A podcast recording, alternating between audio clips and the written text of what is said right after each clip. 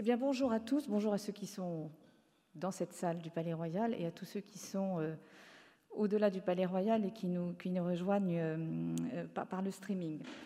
je dois dire que je suis très très heureuse d'accueillir pour cette quatrième et dernière conférence du cycle qui a été organisée par la section du rapport et des études dont je salue la présidente sur la question des états d'urgence, qui, vous le savez, fait euh, l'objet de l'étude annuelle du Conseil d'État, qui sera rendue publique au mois de septembre.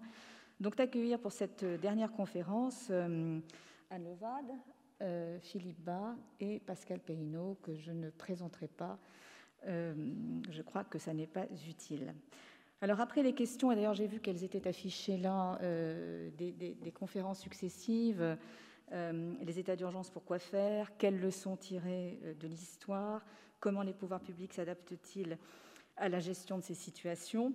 Euh, Nous voilà aujourd'hui avec une dernière question qui est celle de savoir comment euh, euh, sortons de l'état d'urgence. Et je dois dire que ça n'est pas la plus simple, comme les mois que nous venons de vivre nous l'ont montré.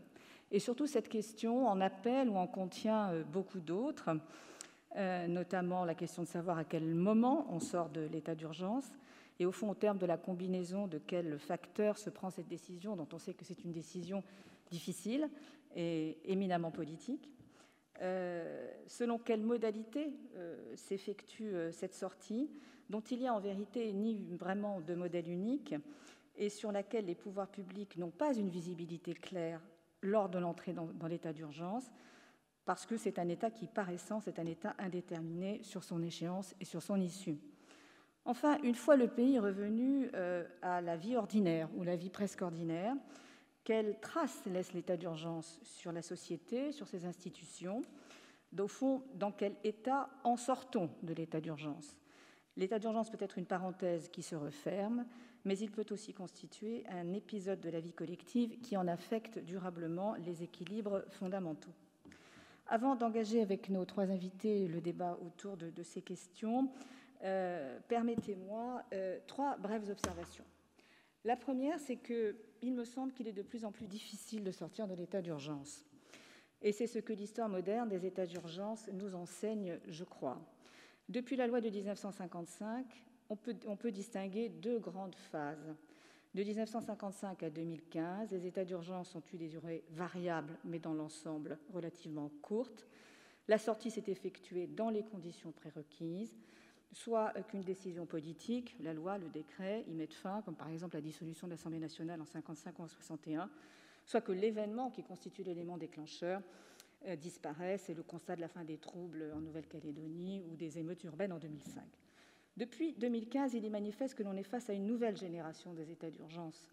Il se prolonge significativement dans le temps, presque deux ans pour l'état d'urgence terroriste et un peu plus d'un an à ce jour pour l'état d'urgence sanitaire alors pourtant que l'on ne cesse de rappeler euh, à la fois la doctrine, le Conseil constitutionnel, nous-mêmes d'ailleurs aussi, que l'état d'urgence a une vocation par nature temporaire et n'a pas vocation à être pérennisé.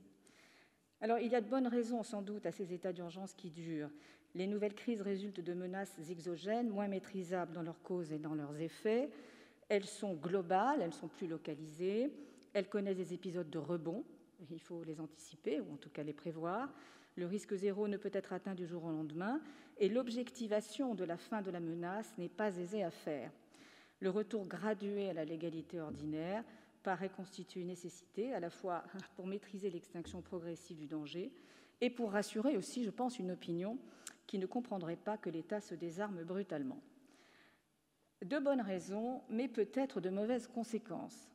L'accoutumance d'abord à une restriction durable des libertés sans que la proportionnalité des atteintes qui sont apportées soit nécessairement toujours assurée dans la durée et dans l'espace géographique concerné par la mesure, dans tout l'espace géographique concerné par la mesure. Deuxième conséquence, une tolérance collective à l'état d'urgence, alors même que les conditions de son déclenchement ne sont plus toutes forcément réunies, comme s'il était à certains égards plus confortable de rester dans cet état. Faut-il cependant, et si oui, à quelles conditions accepter que les nouveaux états d'urgence durent? Faut-il au contraire rebattre les concepts entre un état d'urgence réservé à des situations très exceptionnelles, mais alors lesquelles d'ailleurs? C'est une question. Et gestion de crise, euh, sorte d'état d'urgence atténué géré dans un cadre de droit commun.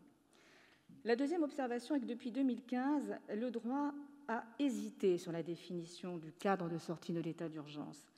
Et ces hésitations traduisent les tensions fortes qui se manifestent autour des couples sécurité-liberté, liberté-responsabilité, exécutif-législatif, je devrais plutôt dire gouvernement-Sénat, peur-confiance, lorsque l'on doit définir le chemin critique qui mène à la fin de l'état d'urgence. Pour l'état d'urgence terroriste, on le sait, ce fut la prolongation à plusieurs reprises, et chaque fois pour une dernière fois, finalement suivi d'un transfert de certaines dispositions exceptionnelles dans le droit commun de la loi euh, du 30 octobre 2017.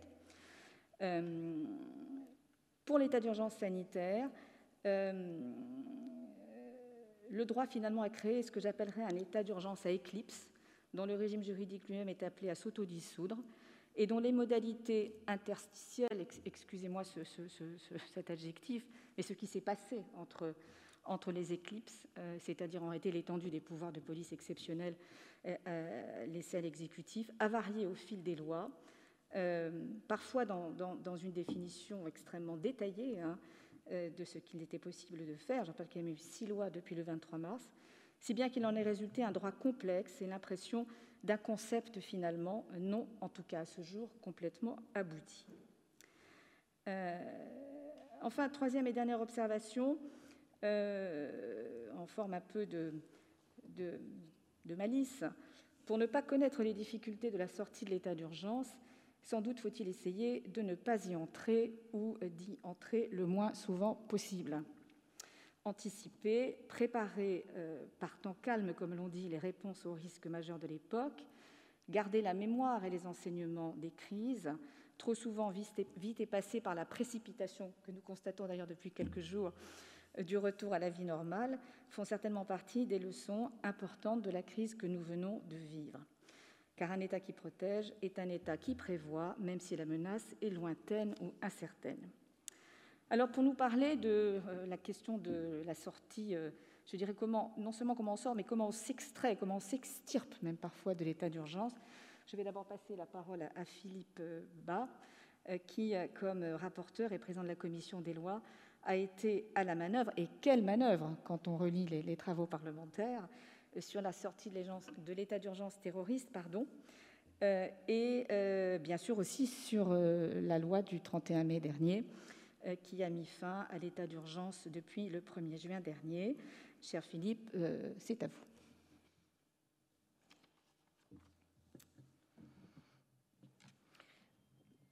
Madame le Président, tout d'abord, je vous remercie de m'avoir associé à cette réflexion que je trouve passionnante, que vous avez introduite euh, d'une manière, me semble-t-il, très pertinente, ce qui ne m'a pas surpris. Je salue Bruno Lasserre, vice-président du Conseil d'État, et euh, Madame la présidente de la section du rapport et des études, ainsi que euh, le public qui assiste à cette conférence. Je suis très heureux d'y retrouver Anne Levade et Pascal Perrineau, avec lesquels euh, nous avons déjà une certaine pratique de la discussion en commun. Vous posez une une question euh, qui est d'apparence simple, mais dont les implications euh, sont difficiles euh, à mesurer, et certainement que les éminents universitaires qui prendront la parole avec moi pourront, mieux que je ne pourrais le faire, mettre les choses en, perspective. je vais essayer de rendre compte de l'approche du législateur que, que je suis. Alors j'ai essayé de me poser des questions simples. la première observation qui me paraît possible de faire sur le thème de nos échanges, c'est que il est effectivement difficile de sortir de l'état d'urgence, pardon, de cette platitude. Enfin, la preuve est sous nos yeux, elle est apportée par le nombre des lois qui ont prolongé les états d'urgence, ainsi que par la nature des textes législatifs qui ont été adoptés ou même seulement envisagés pour éviter une sortie sèche, alors que les risques auxquels les états d'urgence entendaient remédier n'avaient pas encore disparu. Pour l'état d'urgence contre le terrorisme, ce sont six lois en deux ans, suivies de trois autres textes, le troisième étant en cours de discussion, La commission des lois du Sénat en a délibéré ce matin même, textes qui permettent qui ont permis de prolonger puis d'appliquer en mode dégradé les principales mesures de police utilisées pendant l'état d'urgence contre le terrorisme. Pour l'état d'urgence sanitaire, ce sont également six lois, mais en 14 mois seulement, sans compter un projet abandonné en cours de discussion au Sénat et un autre qui n'a franchi que le seuil du Conseil des ministres le 21 décembre de l'année dernière et qui a été abandonné le jour même par une déclaration du ministre de la Santé.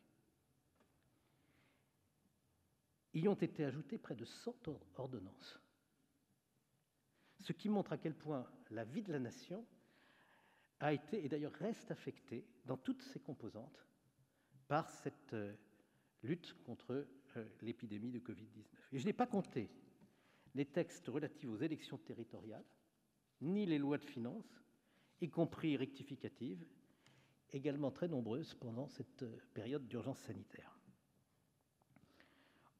Deuxième platitude. D'une certaine façon, la difficulté d'en sortir, c'est aussi le reflet des limites des états d'urgence. L'urgence de longue durée, pardon d'enfoncer une porte ouverte, ce n'est déjà plus de l'urgence. Autrement dit, la justification de mesures d'exception peut difficilement reposer durablement sur la seule notion d'urgence. Elle doit surtout être motivée par la nature des désordres à réparer, qui pourraient d'ailleurs être définis avec plus de précision afin de permettre un meilleur contrôle juridictionnel, et sur l'impossibilité de remédier à ces désordres par les moyens du droit commun.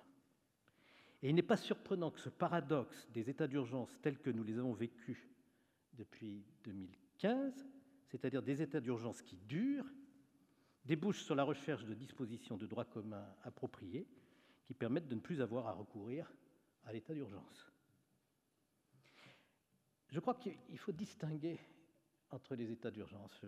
L'état d'urgence contre le terrorisme et l'état d'urgence sanitaire, en réalité, ça n'a pas la même ampleur, ça n'est pas de même nature. Euh, et donc, on n'en sort pas non plus euh, de la même façon. Dans le premier cas, le Code de la sécurité intérieure a été modifié pour intégrer, mais seulement pour trois ans à l'origine, des dispositions issues de l'état d'urgence. C'est seulement maintenant que le Parlement, après une prolongation d'un an, a été invité à rendre définitives ces dispositions. Dans le second cas, le gouvernement a obtenu l'adoption de textes régissant la sortie de l'état d'urgence sanitaire pour quelques mois seulement, en mettant en place un régime d'exception, d'exception temporaire atténuée.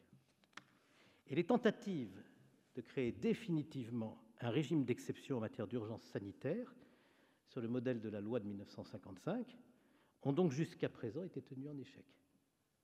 Finalement, la difficulté de sortir de l'état d'urgence n'est-elle pas due d'abord à une raison de fait? À la différence d'une insurrection, vous avez mentionné ce qui euh, causait le déclenchement des précédents états d'urgence, à la différence d'une insurrection ou d'émeutes ou d'une catastrophe naturelle, les menaces qu'il s'agit aujourd'hui de combattre sont peut-être tout simplement plus diffuses, plus durables, en tout cas moins clairement bornées dans le temps.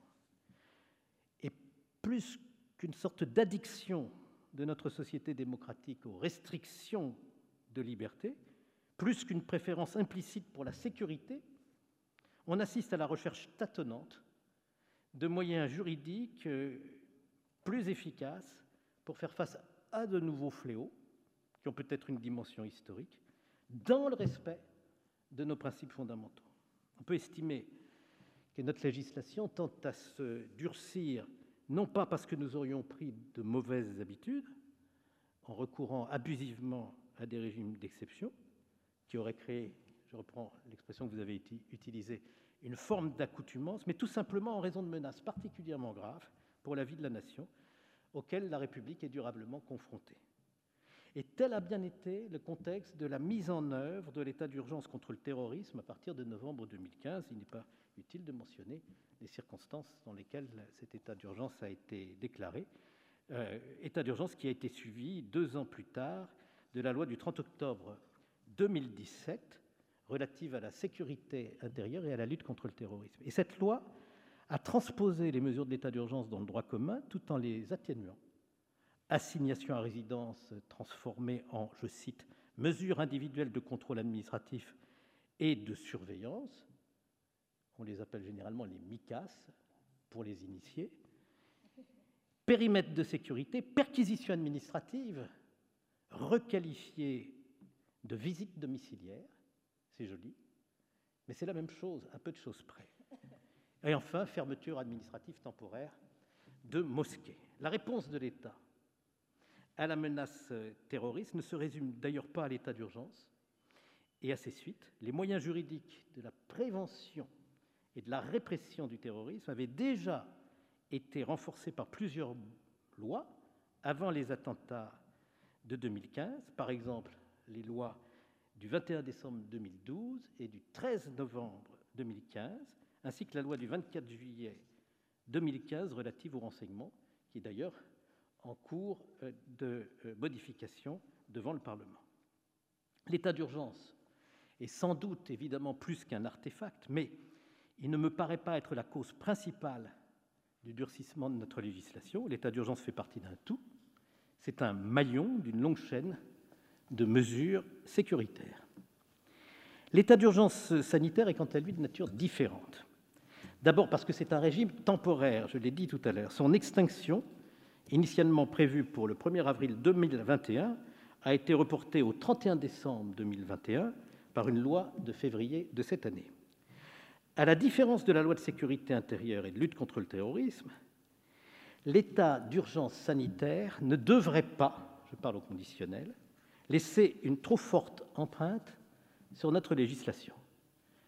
Un projet de loi a bien été adopté par le Conseil des ministres le 21 décembre 2021, j'y ai fait référence tout à l'heure, pour créer un régime permanent d'exception pour la gestion des urgences sanitaires, c'est son titre, mais il a été abandonné le jour même et n'a jamais été inscrit à l'ordre du jour du Parlement. Il est vrai que ce projet témoigne tout de même de la persistance d'une tentation de l'exécutif, celle d'obtenir du Parlement l'ouverture, à côté de la loi de 1955, d'un régime pérenne de lutte contre les épidémies, activable à tout moment par décret. Le projet de loi devenu loi du 23 mars 2020 prétendait d'ailleurs déjà créer ce régime permanent de l'urgence sanitaire. Mais cette intention a été tenue en échec par le Sénat.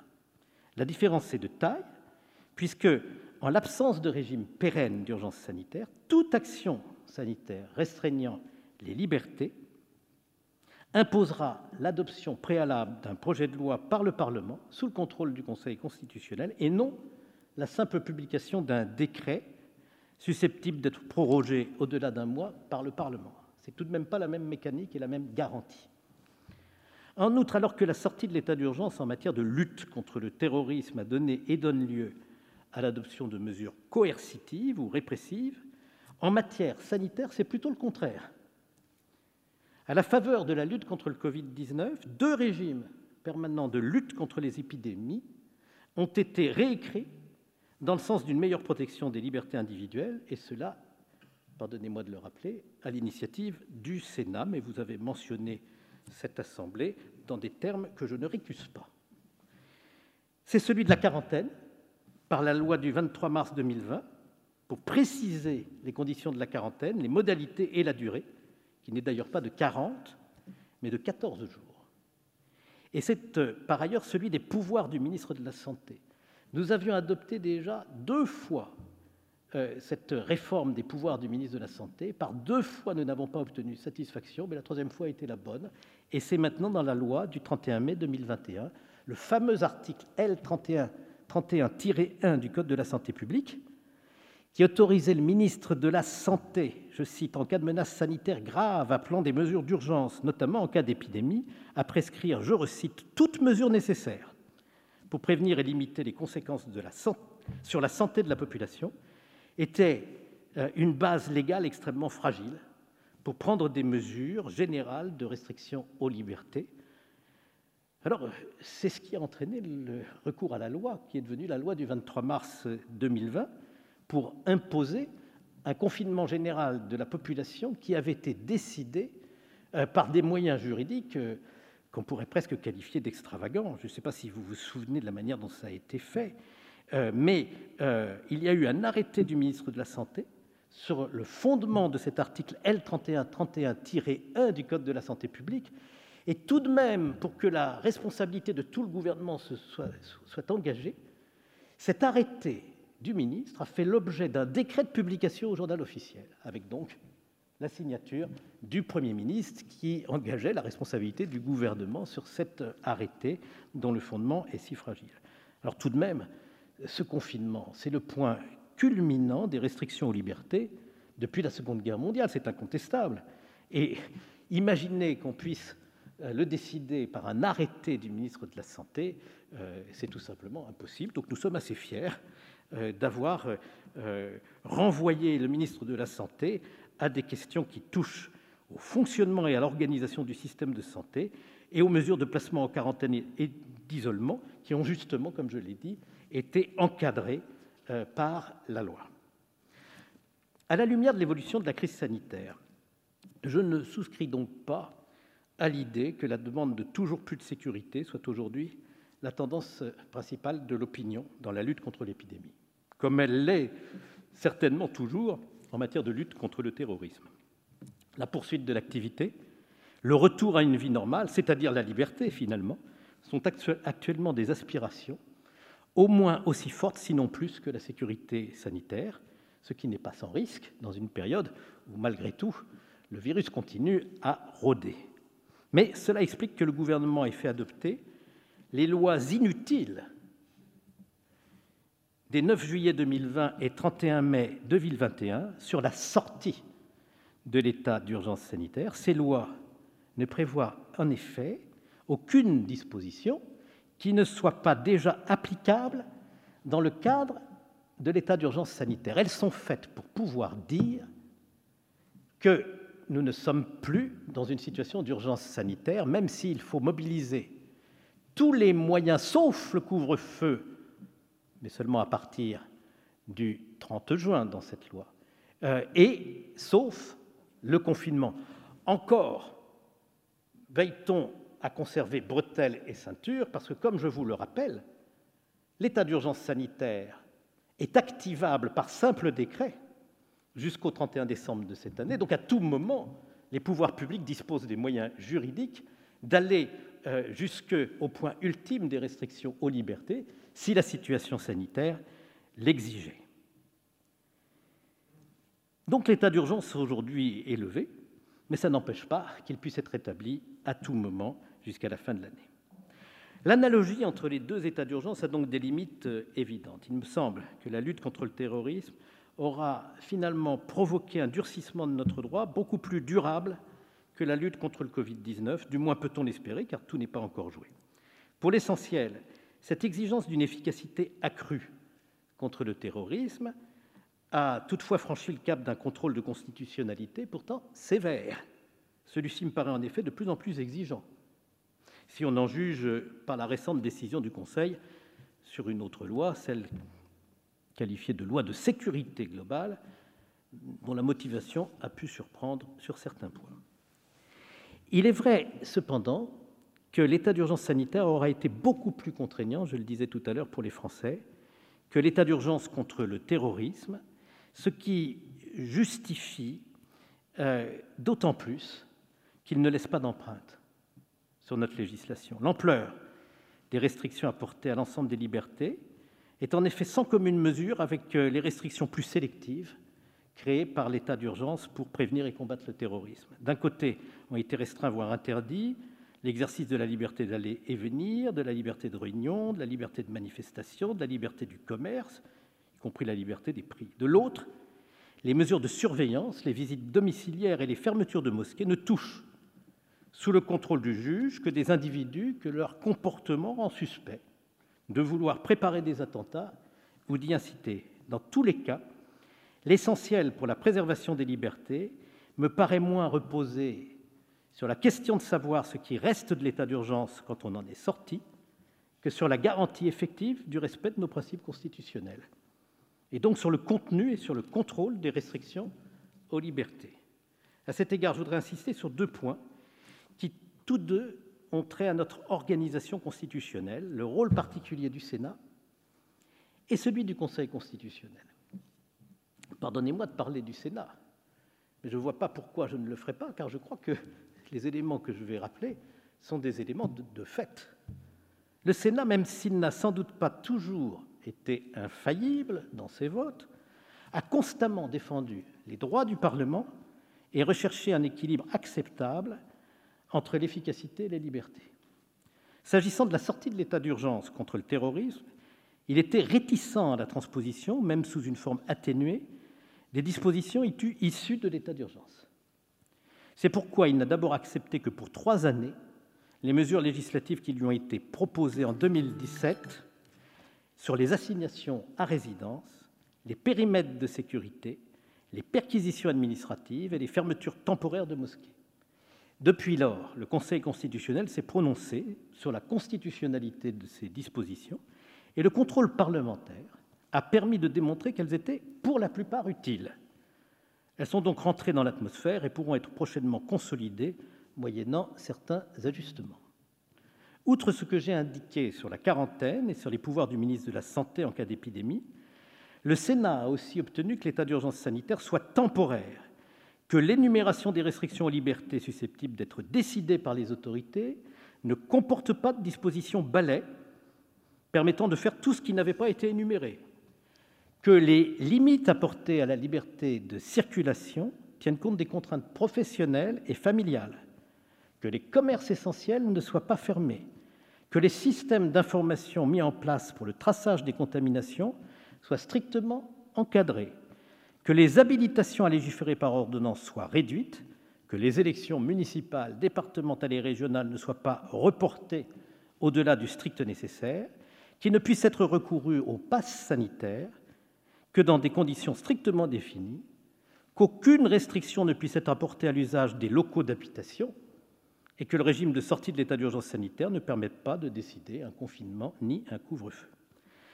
En revanche, nous avons eu de profonds différends avec le Gouvernement sur l'étendue du contrôle parlementaire de l'état d'urgence sanitaire.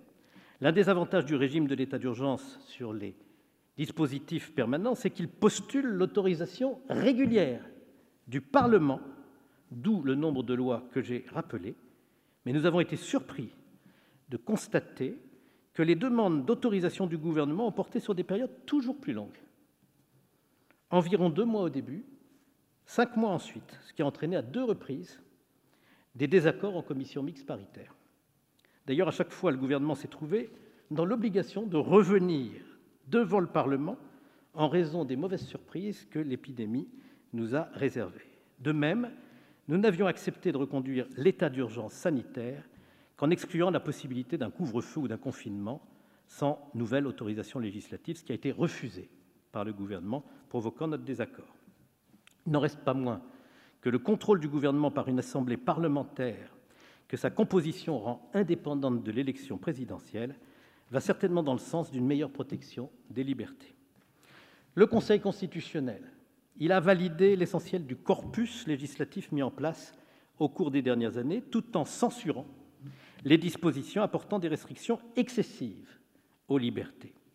On verra d'ailleurs certainement de nouveau à l'œuvre la vigilance du Conseil constitutionnel si le texte actuellement en discussion pour consolider les mesures temporaires de la loi SILT devait être adopté sans tenir compte de la position prise aujourd'hui par la commission des lois du Sénat, consistant à exclure la possibilité d'étendre à deux années les mesures de surveillance inspirées de l'assignation à résidence. Au total, je ne crois donc pas à un recul de l'état de droit dans le cadre de la sortie des états d'urgence. Ce qui subsiste des états d'urgence par la volonté du législateur sous le contrôle du Conseil constitutionnel est assurément plus équilibré que ce que ces états d'urgence autorisent quand ils sont en vigueur et relève de choix démocratiques qui n'ont été mis en cause euh, par euh, cause aucun de nos droits fondamentaux. Cela vaut mieux que la prolongation indéfinie des états d'urgence, et je pense que les états d'urgence ont aussi été l'occasion de fixer de nouvelles limites jurisprudentielles à ce que le Gouvernement et le législateur peuvent faire en matière de lutte contre la sécurité ou de restriction aux libertés. Merci beaucoup, pour cette, euh, euh, à la fois cette approche comparatiste des, deux états d'urgence terroriste et, sanitaire extrêmement, extrêmement passionnante, vraiment. Euh, et, sur les convictions que vous avez, que vous avez affirmées, sur, je retiens surtout cette conclusion sur le fait que au sortir de l'état d'urgence, il n'y a pas eu de recul de l'état de droit, mais d'une certaine manière, bien au contraire, il y a eu consolidation ou amélioration à certains égards, à la fois par les interventions du Conseil constitutionnel, du Sénat sur, un certain nombre de textes. Et c'est vrai que j'ai tout à fait en tête. Euh, j'ai tout à fait d'abord en tête ici avez, l'expérience, les, moments que nous avons vécus au moment de l'examen de la loi de ce qui devenait le 23 mars. Nous avons eu quasiment que 24 heures pour examiner ce texte. Euh, nous avions euh, sur cette question de mise en isolement et mise en quarantaine, qui avait effectivement été effectuée par un arrêté du ministre de la Santé à l'égard d'un certain nombre de ressortissants étrangers qui revenaient, de, pays infectés et qui avaient été mis en quarantaine dans le sud de la France. Euh, nous avions eu les plus grands doutes sur l'encadrement de ces mesures. Et c'est que c'est le Sénat qui, à l'occasion des travaux sur cette loi, a apporté à ces questions un certain nombre de garanties désormais inscrites dans le droit et qui ont été validées pratiquement toutes, pratiquement toutes par, le Conseil constitutionnel. Moi, la question que je voulais vous poser, avant bien sûr de, passer la parole aux, deux, autres, aux deux autres intervenants, euh, euh, c'est ce que vous avez affirmé sur le fait que euh, l'état d'urgence sanitaire n'allait pas laisser d'emprunt dans notre droit. Je mets de côté ce que nous venons de dire, c'est-à-dire le fait qu'en réalité, il y a eu des apports positifs, des encadrements meilleurs, mais pensez-vous vraiment que euh, euh, il, est, aujourd'hui, euh, comment dirais-je, réaliste de pouvoir imaginer que nous sortirons de l'état d'urgence qui normalement, comme vous l'avez rappelé, doit s'autodissoudre, enfin, le, régime pardon, particulier qui doit s'autodissoudre le 31 décembre, sans que nous soyons en, sans que nous ayons, sans qu'il soit nécessaire, plus exactement, de trouver à la suite de la gestion de cette crise tout de même euh, un, encadrement aménagé. Euh, en gros, peut-on passer du jour au lendemain, euh, parce que c'est ce qui est aujourd'hui prévu, de là où nous en sommes à là où nous, devrons, nous devrions en être? Je m'exprime un peu mal, mais enfin, est-ce que vous ne pensez pas quand même que nécessairement cette loi sera suivie d'une loi qui devra organiser une forme de gestion pérenne de crise sanitaire, voilà, sans forcément aller jusqu'à euh, l'octroi de pouvoirs aussi exceptionnels que ceux qui ont été mis en œuvre pendant cette période. enfin, un cadre pérenne de la gestion de crise sanitaire. Notre position sur ce point est constante. Nous voyons bien l'avantage d'avoir un dispositif activable à tout moment et permettant euh, d'apporter des réponses assez radicales à une situation de crise sanitaire. Mais je crois que euh, n'est pas bon dans notre démocratie de laisser subsister euh, des régimes d'exception dont on ne sait pas ce qu'on pourra en faire à l'avenir, euh, avec une presque totale liberté d'appréciation du pouvoir exécutif sur la question de savoir si on peut les déclencher ou non, car ni le Conseil d'État ni le Conseil constitutionnel ne substituent leur propre appréciation à celle du gouvernement sur ces questions, et c'est d'ailleurs normal. Pourquoi a-t-on eu à recourir à l'état d'urgence sanitaire? Tout simplement parce que nous manquions d'expérience et nous n'avons pas su euh, mettre en œuvre en temps utile euh, des mesures préventives euh, qui nous auraient permis peut-être de contenir l'épidémie. Et finalement, je me demande si on devait réfléchir à un dispositif permanent de lutte contre les épidémies, si le plus intelligent ne serait pas plutôt de regarder à ce qu'on fait pour l'organisation de la nation en temps de guerre euh, et d'avoir euh, un plan prêt à l'emploi qui permettrait, pour toutes les mesures prophylactiques, pour les mesures de protection individuelle, pour les recommandations à faire en, matière de vie quotidienne, un dispositif qui fonctionnerait sans avoir à procéder à des restrictions massives en matière de liberté. Au fond, accepter de mettre en place un régime pérenne de lutte contre l'urgence sanitaire, c'est peut-être aussi renoncer à gérer ce type de crise autrement. C'était un pis-aller que de devoir procéder par des mesures aussi drastiques. Alors, je ne veux pas non plus être naïf ou angélique. Et d'ailleurs, je ne jette pas la pierre au, au gouvernement qui s'est trouvé face à cette situation dramatique. Mais enfin, je me dis d'abord que le Parlement, euh, comme le Conseil d'État, euh, sait euh, adopter un texte très rapidement quand il le faut, que c'est un très mauvais prétexte pour ne pas aller devant le Parlement que de dire que ça prend du temps. Nous avons fait comme le Conseil d'État au mois de mars 2020.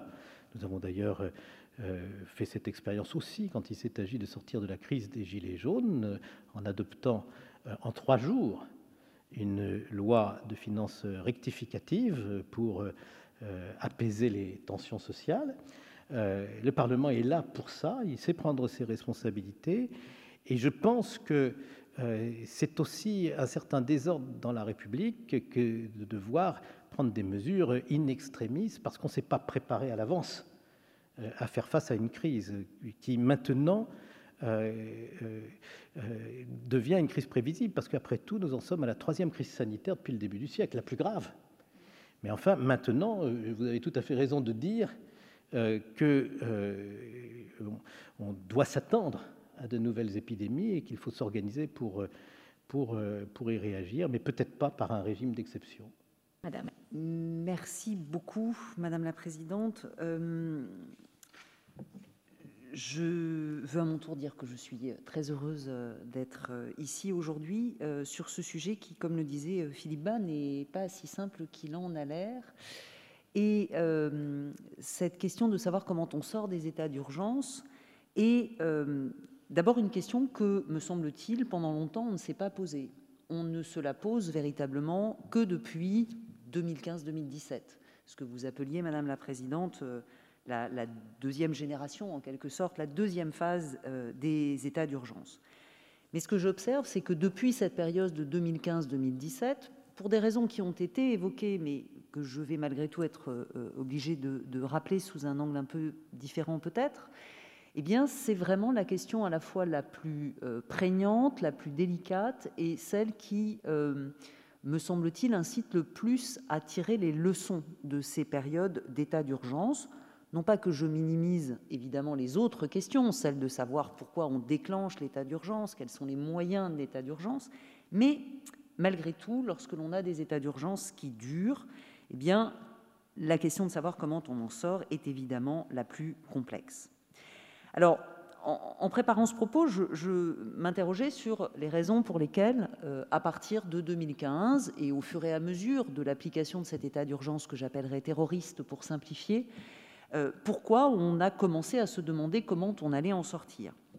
Cela a été dit, bien sûr, parce que c'est un état d'urgence qui a été particulièrement long euh, à l'aune de nos expériences préalables, et un état d'urgence qui a été six fois prorogé. Je n'y reviens pas. Je rappellerai juste que il y a aussi une forme de crescendo, si j'ose dire, dans les prorogations, puisque les trois premières lois de prorogation, à commencer par celle du 20 novembre prorogé pour des durées de trois mois, c'est-à-dire relativement brèves, qu'en théorie, il était prévu que nous sortions de cet état d'urgence euh, euh, juste après le 14 juillet 2016, euh, d'ailleurs l'annonce en avait été faite, et que bien évidemment ce sont les attentats, l'attentat de Nice qui conduit à ce que l'on relance une phase de prorogation pour six mois, puis va s'enchaîner une période assez particulière qui est à la fois la période pendant laquelle on veut protéger la séquence électorale présidentielle et législative, qui donc va conduire à avoir une prorogation finalement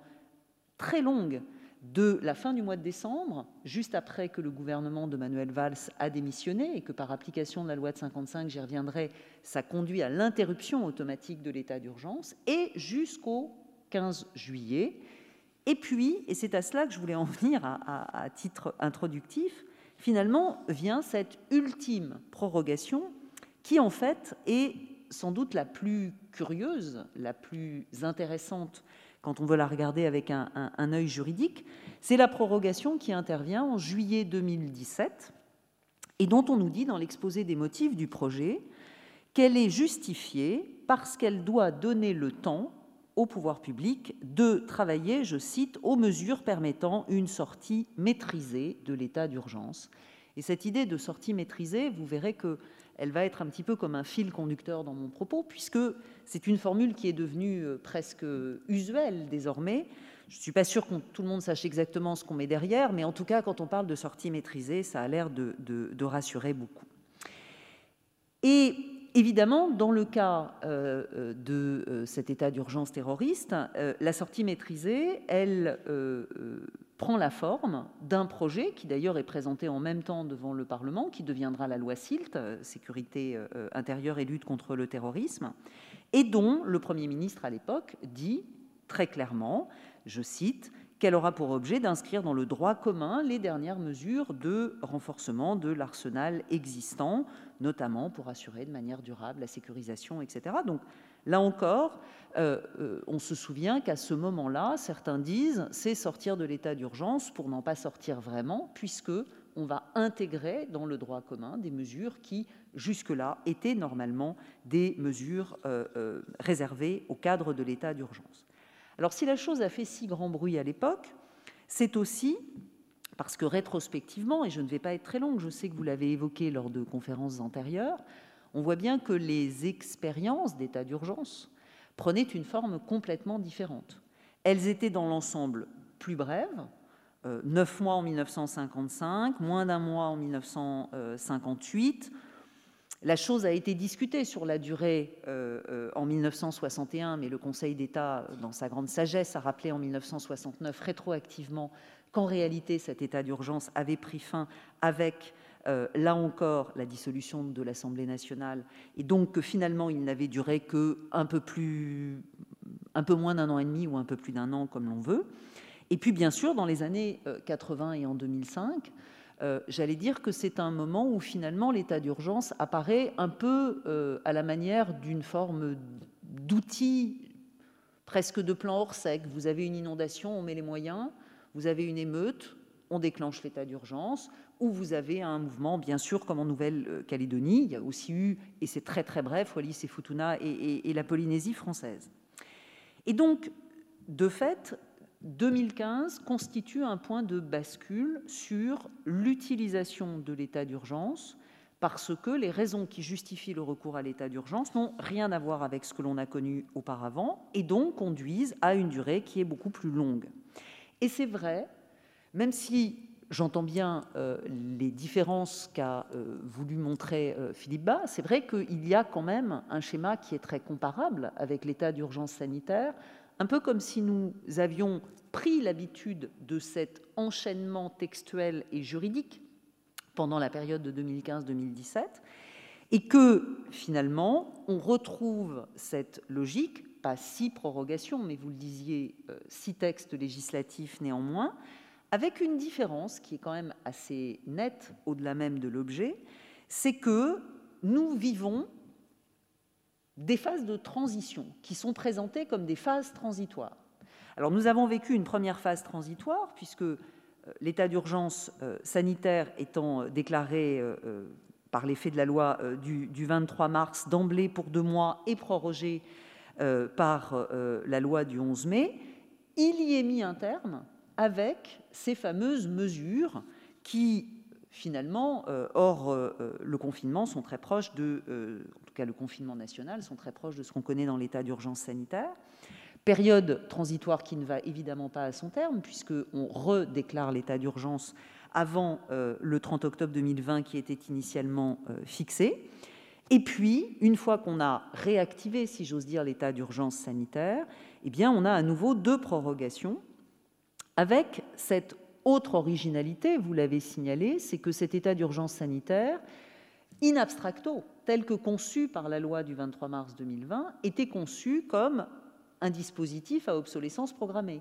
Donc un dispositif clairement ciblé Covid-19, amenant d'ailleurs à s'interroger sur les raisons de savoir s'il était bien judicieux de le codifier dans le Code de la santé publique, mais bon, c'est un autre, sujet sur lequel euh, il n'y a pas lieu de s'attarder ici. Alors finalement, euh, bis repetita, si j'ose dire, 2015, 2017, 2020, 2021, Dans les deux cas, sortir de l'état d'urgence est plus difficile que euh, de le déclarer. Donc, vous l'avez dit, comment sortons de l'état d'urgence Eh bien, difficilement. Et euh, en réalité, ce qui, moi, va davantage guider mon propos, c'est de savoir pourquoi il est si difficile de sortir de l'état d'urgence, hors des considérations politiques, même si vous allez voir qu'il est difficile de les exclure totalement. Alors j'ai tendance à penser que s'il est aussi difficile de sortir de l'état d'urgence tel qu'on l'a appliqué 2015-2017, 2020-2021, c'est parce que finalement, dans les différents états d'urgence, et plus largement dans les régimes d'exception, il y a ce que j'appellerais un impensé de la durée. La question de la durée n'est pas évoquée. Et il y a, euh, et, là j'irai peut-être encore un peu plus loin, un impensé de la durée qui s'explique par un impensable des modalités de sortie. Alors l'impensé de la durée. De mon point de vue, tous les textes en témoignent. Euh, jamais euh, n'est prévu de manière précise le terme de l'application de l'état d'urgence ou le terme d'ailleurs plus largement de l'application d'un régime d'exception. Et pourquoi? Parce que c'est en quelque sorte la nature même du régime d'exception. Alors je, détaille en quelques mots. Ni la loi de 1955 ni la loi de 2020 ne fixent de durée maximale d'application de l'état d'urgence. L'une et l'autre se contentent de prévoir des modalités de déclaration, et un terme à échéance duquel la décision étant prise par le pouvoir exécutif, en tout cas bien sûr dans la version de la loi de 1955 postérieure à l'ordonnance de 1960, donc un terme à, échéance duquel la représentation nationale doit donner son aval et le cas échéant euh, proroger pour euh, une durée déterminée. Donc, à la question Comment sortons de l'état d'urgence? entendu comme quand sortons de l'état d'urgence? J'aurais tendance, là encore pour simplifier, à dire que finalement, à lire les textes, on peut en sortir du jour au lendemain, soit au bout de 12 jours, dans le cas de l'état d'urgence loi de 55, ou au bout d'un mois, loi état d'urgence sanitaire de 2020, si cet état d'urgence ne fait pas l'objet d'une demande de prorogation.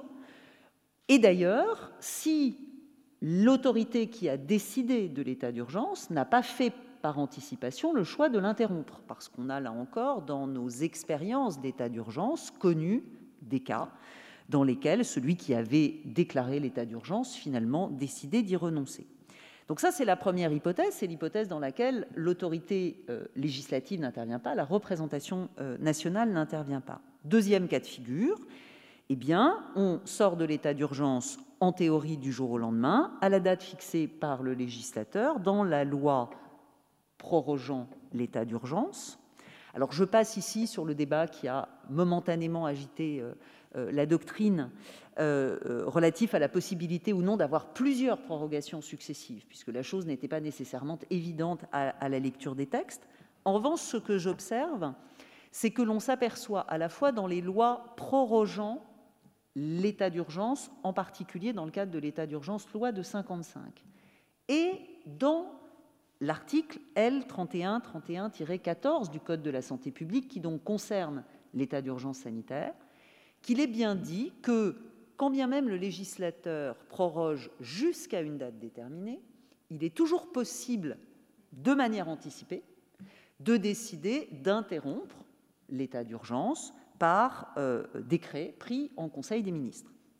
Donc, pourquoi ce point m'intéresse? Parce qu'évidemment, pour moi, il est un indice, vous allez me dire que c'est une évidence, mais je, m'en réjouis, il est un indice de ce que l'état d'urgence n'a vocation à être appliqué que tant qu'il est nécessaire, tant qu'il est utile, donc tant que les restrictions qu'il emporte nécessairement sont utiles et, j'ose le dire, nécessaires à la réalisation des objectifs que l'état euh, d'urgence est réputé atteindre. Alors il est vrai qu'il y a un cas un peu particulier, c'est celui de euh, l'interruption, euh, j'allais dire involontaire ou accidentelle de l'état d'urgence. Et ce cas de l'interruption involontaire ou accidentelle renvoie justement à ce que prévoit l'article 4 de la loi de 55 sur l'état d'urgence, qui dit très clairement la loi portant prorogation de l'état d'urgence est caduque à l'issue d'un délai de 15 jours francs suivant la date de démission du gouvernement ou de dissolution de l'Assemblée nationale. Là encore, c'est bien sûr le texte tel que euh, révisé par l'ordonnance de 1960, puisque auparavant, l'état d'urgence étant déclaré par voie législative, seule le, la dissolution de l'Assemblée nationale était visée. C'est intéressant parce que cette interruption accidentelle, on l'a connue à plusieurs reprises. On l'a connue euh, donc, le Conseil d'État nous le révèle en 1969, en 1962, alors même que d'aucuns pensaient que l'état d'urgence avait euh, duré plus longtemps. On le connaît encore en 2016, lorsque Manuel Valls démissionne, annonçant qu'il va être candidat à la primaire, et que donc cela justifie qu'une nouvelle loi de prorogation soit présentée, et cette nouvelle loi de prorogation va comporter une disposition qui prévoit de déroger à l'article 4 de la loi de 1955, justement pour dire que cette disposition qui interrompt accidentellement ou involontairement l'état d'urgence n'est pas applicable en cas de démission du gouvernement consécutive à l'élection du président de la République ou à celle des députés à l'Assemblée nationale, puisque l'objectif de cette prorogation était bien sûr de sécuriser, si vous me permettez la formule, la période électorale. En 2020, j'observe que ça n'a pas été introduit dans le texte. Euh, cette disposition qui prévoirait l'interruption accidentelle de l'urgence sanitaire. Alors, je, n'ai pas totalement d'explication. La première idée, c'est de se dire que comme c'est un texte à obsolescence programmée, il n'était pas utile de le faire, puisque de toute façon, on avait prévu que ça ne puisse aller que jusqu'en avril 2021, et que si vous me permettez l'expression, il aurait plus manqué qu'en plus, on ait une dissolution ou un renversement de gouvernement. La deuxième piste qui permet de comprendre qu'il n'y a rien dans la loi de 2020, c'est peut-être une différence de nature. Parce que finalement, l'objet sanitaire, l'objectif de protection sanitaire, est peut-être plus objectif, justement, et donc potentiellement moins politique que la question de l'ordre public d'un état d'urgence sécuritaire ou terroriste. C'est-à-dire que l'on pourrait imaginer finalement peut-être qu'il y ait un débat politique au sens le plus fort du terme, et, quand j'utilise le terme, euh, encore une fois, ça n'est pas du tout dans un sens critique, mais sur la politique qui est menée par un gouvernement dans le cadre de la lutte contre le terrorisme ou euh, euh, en matière de maintien de l'ordre public, alors que finalement l'exigence sanitaire s'imposerait d'elle-même et tuerait le débat politique ou tuerait le match si vous me permettez l'expression. L'autre hypothèse, c'est tout simplement qu'on est allé très vite et que donc finalement la question n'a pas été évoquée. Je n'ai évidemment pas la réponse. Mais ce qui m'intéresse, c'est que s'il y a un impensé de la durée ainsi manifesté, c'est-à-dire si les textes ne disent rien, c'est en fait parce que pour moi, ça relève euh, de ce que j'appellerais le non-dit du régime d'exception ou de l'exception. D'ailleurs, si l'on compare, il n'est pas davantage prévu de terme ou de durée maximale ou de conditions de sortie dans le texte relatif à l'état de siège. Et évidemment, on pourra m'objecter l'article 16 de la Constitution, puisque depuis la révision constitutionnelle de 2008, il y a quelque chose, non pas sur le terme qui peut y être mis, mais sur un contrôle organisé. Simplement, ce qui m'intéresse encore plus ici, c'est que si cette révision a été introduite, cette modification a été introduite à l'article 16 en 2008, c'est justement parce que dans notre histoire constitutionnelle, il était apparu que lors de la seule application de l'article 16, il y avait peut-être eu un problème tenant à la durée d'application. Et bien sûr, chacun euh, se euh, souvient du, débat sur euh, les mois d'article 16 versus les quelques jours qu'avait duré le putsch qui avait motivé sa, sa mise en application. Mais pour autant, il ne s'agit pas de dire que l'article 16 ne peut pas s'appliquer au-delà d'un certain terme, simplement il y a un contrôle organisé par le Conseil constitutionnel. Tout cela m'intéresse pourquoi? Parce que finalement, c'est ce que euh, Bernard Manin appelle euh, le paradigme de l'exception, c'est la nature, l'essence du régime d'exception. La légalité d'exception, elle est faite pour être utilisée exceptionnellement, c'est-à-dire pour faire face à une situation exceptionnelle, mais surtout de manière temporaire et donc la plus brève possible. Et donc l'idée est bien claire en théorie dans l'esprit de chacun, selon laquelle il n'est pas imaginable de faire durer au-delà du strictement nécessaire l'application d'une euh, euh, législation d'exception. C'est intéressant parce qu'en 2015, la question se pose. Elle se pose non pas uniquement dans l'esprit de certains professeurs de droit un peu euh, échevelés, elle se pose même euh, chez les parlementaires. J'en veux pour preuve, et, je recherchais le document, euh, vous vous souvenez que la commission des lois a assuré, bien sûr, commission des lois de l'Assemblée nationale avait assuré un, contrôle et qu'il y avait eu des communications d'étape qui avaient été produites. Et je lis dans la communication d'étape produite le 13 janvier 2016 par la commission des lois de l'Assemblée nationale, l'idée que Bien sûr, il était légitime, au lendemain de l'attaque du Bataclan et du Stade de France, de déclarer l'état d'urgence. Pour autant, la Commission attire l'attention sur, je cite, l'extinction progressive de l'intérêt des mesures de police administrative, puisque l'essentiel de ce qu'on pouvait en attendre semble à présent derrière nous. Et ça, je trouve que c'est intéressant, puisqu'on voit bien que, bien sûr, l'état d'urgence a un intérêt, a des vertus. Euh, j'allais dire que mutatis mutandis, euh, et d'ailleurs dans le, rapport d'étape de la commission des lois, c'est un peu ce qui est dit en matière euh, de terrorisme, il y a cet effet de surprise que parfois on prête à la possibilité donnée en France à l'exécutif de diligenter des opérations extérieures, militaires, sans avoir d'abord à obtenir l'accord du Parlement, ce qui évidemment peut alerter l'ennemi. Et donc d'une certaine manière, l'état d'urgence donne cette possibilité d'intervention immédiate, de réaction. Mais il y a un moment où l'effet de surprise n'existe plus. Il y a un moment où la vertu même de l'état d'urgence s'épuise. Et bien évidemment, plus on fait durer, plus c'est compliqué de mettre un terme à tout cela, parce que ça supposerait aussi de reconnaître que ben, ça ne sert plus vraiment à grand-chose. D'où l'idée de euh, ces sorties maîtrisées, je, je reprends le terme, et là, de mon point de vue, on tombe sur une autre difficulté, c'est qu'il me semble qu'il y a quelque chose de l'ordre de l'impensable, alors bien sûr, en théorie, mais de, l'ordre de l'impensable à vouloir convenir de modalités de sortie d'un état d'urgence ou plus largement d'un régime d'exception. Je m'explique. L'état d'urgence est, de mon point de vue, un outil certes un régime juridique, mais avant tout un outil qui est mis à la disposition de ceux qui nous gouvernent pour faire face à une situation exceptionnelle qu'aucun autre outil ne permet de traiter. Car si le droit commun permet d'y faire face, il n'y a aucune raison d'utiliser un état d'urgence ou un régime d'exception. Mais il y a un deuxième élément que l'on oublie souvent, c'est que bien sûr, si l'on autorise les pouvoirs publics, et en l'espèce l'exécutif, à recourir à cette forme d'arme absolue, c'est parce qu'il est, outre le plus adapté à euh, la difficulté qui est posée, le seul à même de revenir le plus rapidement possible au statu quo ante. Et la logique même, normalement, de l'état d'urgence, c'est effectivement d'avoir identifié un problème que l'on sait pouvoir régler rapidement pour éviter que ça traîne d'une certaine manière, quitte à ce que ce soit effectivement euh, limitatif ou restrictif des libertés. Si on admet cette idée, il y a une forme d'illogisme de la sortie raisonnée.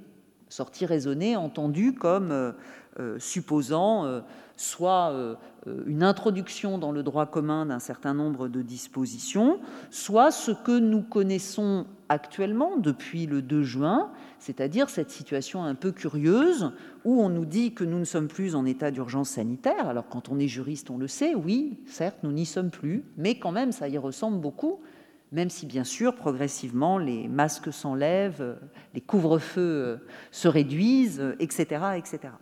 Et donc, cet illogisme, il tient au fait que, finalement, de deux choses l'une. Soit l'on a euh, une situation ponctuelle, qui d'ailleurs, en règle générale, est territorialisée.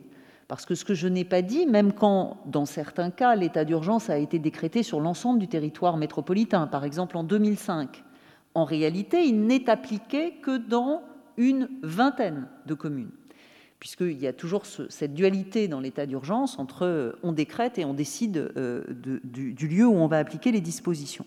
Donc lorsque l'on a une menace ou une difficulté ciblée, identifiée, territorialisée, eh bien l'état d'urgence est effectivement, faute de pouvoir faire avec le droit commun, un dispositif d'efficacité, puisqu'il est normalement euh, utilisé parce qu'il garantit de pouvoir ramener le calme, ramener l'ordre dans un temps bref, pour revenir, j'insiste, au statu quo ante. Et donc, ça correspond, oui, à la Nouvelle-Calédonie, ça correspond euh, euh, aux émeutes dans les banlieues. Alors, bien sûr, il faut être honnête aussi, la tolérance à la raison d'État, pour utiliser un grand mot, est très différente de celle que l'on pouvait avoir dans les années 60. Donc, il est très difficile de comparer les états d'urgence. Quand finalement De Gaulle, en, 61, va déclencher en même temps l'état d'urgence et l'article 16, ça nous semble totalement invraisemblable aujourd'hui qu'un président de la République ait la folie furieuse d'agir ainsi et que tout le monde, en quelque sorte, s'y résigne. Pour autant, il n'en demeure pas moins que dès lors que l'on a une menace informe, diffuse, qui concerne l'ensemble du territoire national, voire même, comme avec une épidémie qui ne connaît pas de frontières, eh on peut douter de l'efficacité des mesures très ciblées qu'offre le régime d'exception, et surtout, on peut douter d'emblée de l'efficacité à très courte durée. Et donc, dès lors que euh, on sait que cela va durer et qu'en plus, à la sortie, il va falloir ce que j'appelle, euh, en reprenant la terminologie euh, désormais usuelle, une sortie maîtrisée, eh bien, de mon point de vue, on n'est plus dans un régime d'exception, on est dans une politique publique, on est dans une question de mode de gouvernement. Et donc, la question que cela pose, me semble-t-il, c'est celle de savoir si l'on n'a pas cédé aux sirènes dangereuses du toute urgence. Je m'explique, et, j'achève mon propos par là, Madame la Présidente. Soyons clairs, je, ne fais pas partie de ceux qui ont une hostilité de principe au régime d'exception. Je pense que la lucidité exige de dire que le pire n'est jamais certain, mais qu'il vaut mieux quand même y être préparé, que donc d'avoir des régimes qui soient activables en temps que de besoin ne me choque pas sur le principe. En revanche, la difficulté vient lorsque ces régimes apparaissent comme finalement le bon moyen de démontrer que l'on est à la hauteur de la gravité de la situation et que euh, dégaine l'arme absolue pour bien montrer que l'on veut frapper fort. C'est un phénomène que l'on connaît et un phénomène que l'on ne connaît pas uniquement avec le recours au régime d'exception. On le rencontre aussi parfois lorsque euh, pour faire face à une situation, on envisage de réformer, réformer la loi, réformer la Constitution, comme si, la juriste que je suis s'en désespère, mais comme si ça pouvait résoudre euh, les malheurs du monde. Et donc, on voit bien que dans ce phénomène de surenchère, bien sûr, l'état d'urgence est aussi un instrument politique, voire un instrument de communication politique. Le danger que je vois à cette utilisation-là c'est bien évidemment que c'est un fusil à un coup. C'est-à-dire que si d'emblée on comprend que l'on utilise l'état d'urgence pour faire passer le message politique selon lequel on va frapper fort parce que l'on a bien compris la gravité de la situation, eh bien, on court un risque, c'est que comme cet état d'urgence ne permettra pas de faire cesser la menace, et c'est bien ça la difficulté avec la menace terroriste, je, relisais les, travaux préparatoires en, juillet 2017. Quand on parle de la dernière prorogation, on dit qu'il faut prendre donc des mesures pour sécuriser, compte tenu du nombre d'attentats qui continuent à avoir lieu ou à être déjoués sur notre territoire ou chez nos voisins européens. Mais c'est notre lot quotidien et ça n'a pas fini de l'être. Et donc, si l'état d'urgence était la solution, je ne parle pas des quelques heures qui suivent, bien sûr, l'attaque du Bataclan, mais si l'état d'urgence est la solution, nous n'aurions jamais dû en sortir. Et d'une certaine manière, même si j'entends bien ce que disait Philippe Bas sur la, différence de nature, bien sûr, et j'y souscris, normalement les épidémies à un moment donné euh, s'achèvent, c'est parfois long, mais euh, elles s'auto-maîtrisent en quelque sorte. Mais si l'état d'urgence était la solution, effectivement, nous devrions quasiment être en alerte sanitaire permanente, pour ne pas dire en, la phase de pré-urgence, en quelque sorte. Et donc, je pense qu'il y a un risque à euh, vouloir trop utiliser les régimes d'état d'urgence. Je ne partage pas euh, forcément les, les, conclusions de Philippe Bas lorsqu'il dit qu'il est hostile à ce qu'il y ait un dispositif activable à la demande parce qu'encore une fois, je ne suis pas hostile par principe au régime d'exception et que je suis toujours inquiète, même si le législateur fait remarquablement son travail et que les avis du Conseil d'État sont précieux, je suis toujours inquiète de la fabrique dans l'urgence d'un régime d'urgence. Je pense qu'il y a toujours un risque que euh, la fabrique de la loi, dans un tel contexte, soit soumise à une pression qui n'est pas totalement raisonnable. Mais il n'en demeure pas moins que vu son contenu, je me réjouis assez que l'état d'urgence sanitaire n'ait pas vocation à se pérenniser. J'avoue qu'il euh, fut un temps d'ailleurs où, euh, un peu en manière de boutade, j'avais souligné que ça figurait uniquement dans le chapitre relatif aux maladies transmissibles, pouvait quand même prêter à discussion, puisque ça pouvait vouloir dire que, euh, en cas de menace sanitaire autre qu'issue d'une maladie transmissible, on ne pouvait pas actionner cet état d'urgence sanitaire. Mais en toute hypothèse, je crois que euh, l'état d'urgence doit être réservé à des situations circonscrites qui garantissent en quelque sorte que le régime d'exception ne pourra être appliqué que de la manière la plus brève possible et en toute hypothèse extrêmement temporaire. Et je crois que c'est là, bien sûr, le lien entre la question de euh, savoir comment on sort de l'état d'urgence et celle de savoir pourquoi on y est entré. Finalement, on sort de l'état d'urgence différemment selon les conditions et les raisons pour lesquelles on a fait le choix de les déclarer. Merci beaucoup. Euh, merci beaucoup pour cette, euh, présentation qui finalement nous interroge sur, sur l'état d'urgence sanitaire, sur, enfin, qui, sur son utilité, sa nécessité plus exactement, sa nécessité. Euh, est-ce qu'il y a des réactions euh, Est-ce que non? Pas de réaction. Juste peut-être moi une, une, une, réaction rapide. À, la fois, je, partage toutes les, interrogations que vous avez pu formuler. Et euh, quand on se retourne euh, et qu'on observe la crise qu'on a eu à vivre, euh, Philippe a le rappelé tout à l'heure, totalement inédite, euh, à l'égard de laquelle les remèdes usuels de traitement d'une pandémie ne pouvaient pas marcher parce qu'on ne connaissait pas bien les mesures prophylactiques, parce qu'on n'avait pas de vaccin, parce que de toute façon c'était une, une, une, menace absolument imprévue et, nouvelle que ce qui s'était passé dans les pays voisins, c'était quand même qu'on avait recours au confinement, donc cette mesure, effectivement, ce point culminant, comme l'a dit Philippe Bas, de l'atteinte aux libertés, et qu'elle était nécessaire.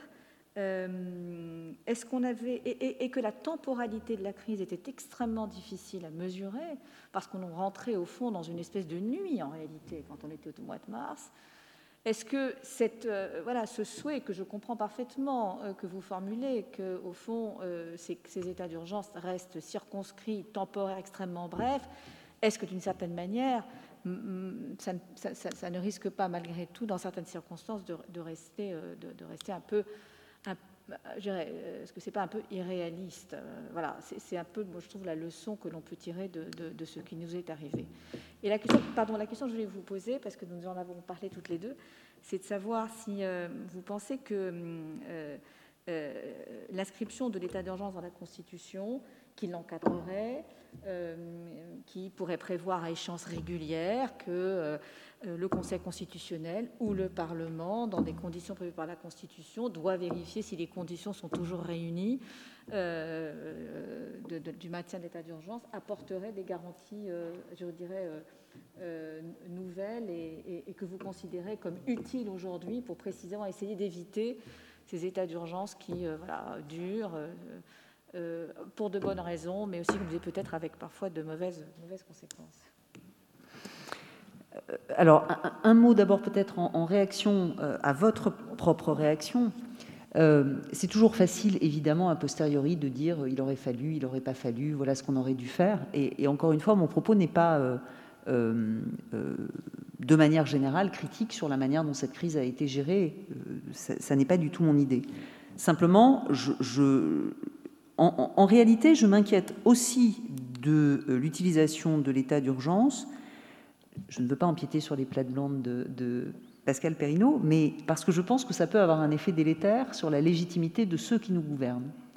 C'est-à-dire que je pense que lorsque l'on annonce que l'on va recourir à, euh, en quelque sorte, euh, l'arme nucléaire pour régler un problème et que l'on n'aboutit pas totalement à des résultats, eh bien c'est aussi un problème de légitimité politique et, le cas échéant de discrédit politique. Même si de ce point de vue-là, la question sanitaire est très différente de la question terroriste. Alors j'en viens à la question euh, de savoir s'il faut euh, constitutionnaliser l'état d'urgence. Je fais partie de ceux qui étaient très hostiles et qui restent très hostiles à cette constitutionnalisation dans la logique qui avait été envisagée en 2016, c'est-à-dire euh, ce que j'appellerais une constitutionnalisation à droit constant ou codificatrice en quelque sorte de la loi de 1955. J'y suis très hostile parce que d'ailleurs, euh, il me semble que si l'on avait procédé à cette constitutionnalisation en 2016, eh bien, elle n'aurait pas permis de faire face à la crise sanitaire que nous venons de rencontrer, puisque manifestement la loi de 55 n'était pas utilisable, raison pour laquelle on a élaboré un état d'urgence sanitaire. Donc en réalité, il faut se poser la question de savoir quel est l'intérêt de constitutionnaliser et comment euh, constitutionnaliser dans des conditions qui permettent de satisfaire cet intérêt. L'intérêt de constitutionnaliser, ça n'est pas, comme ça a parfois été dit, de mieux assurer la garantie des droits et libertés, parce que les droits et libertés sont déjà consacrés dans la Constitution. Et donc, écrire l'état d'urgence dans la Constitution ne va pas améliorer le niveau de protection des droits et libertés, ça va au contraire euh, élever euh, le, niveau euh, de, contradiction, si j'ose dire, avec l'état d'urgence. En revanche, je pense qu'il peut être utile de réfléchir à des aspects procéduraux.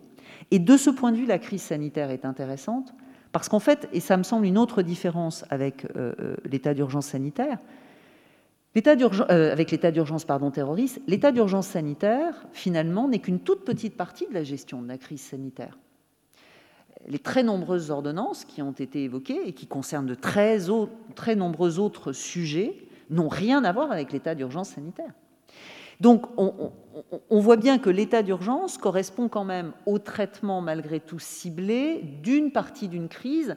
D'ailleurs là aussi les textes de sortie entre guillemets de la crise sanitaire se sont alternativement appelés sortie de l'état d'urgence sanitaire, ça c'était euh, euh, juillet 2020, et le dernier, celui de mai, est normalement la sortie de la crise sanitaire. Donc peut-être effectivement la fin de, au-delà de l'état sanitaire, d'autres aspects. Et donc s'il y a un intérêt à constitutionnaliser les choses, il me semble que c'est euh, euh, sans doute à constitutionnaliser une procédure par laquelle on veillerait à associer euh, exécutif et Parlement, peut-être à inscrire le contrôle, peut-être effectivement avoir des rendez-vous réguliers de contrôle, un peu à la manière de ce qui est prévu à l'article 16 de la Constitution.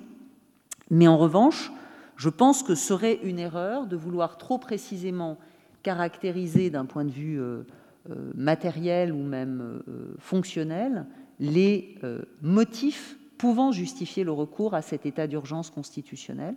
Parce que là encore, c'est très difficile, personne n'aurait imaginé qu'un un état d'urgence de ce type soit nécessaire pour une crise sanitaire.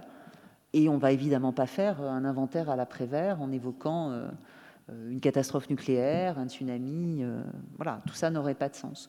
Donc s'il y a constitutionnalisation, je pense qu'elle ne peut être que procédurale et visant en réalité à bien garantir le, contrôle et peut-être aussi à donner une habilitation en réalité au gouvernement, compte tenu des contrôles, à agir dans le cadre de cet état d'urgence qui serait constitutionnalisé. J'ai scrupule à prendre la parole parce que j'attends avec impatience que Pascal Perrineau la prenne à son tour.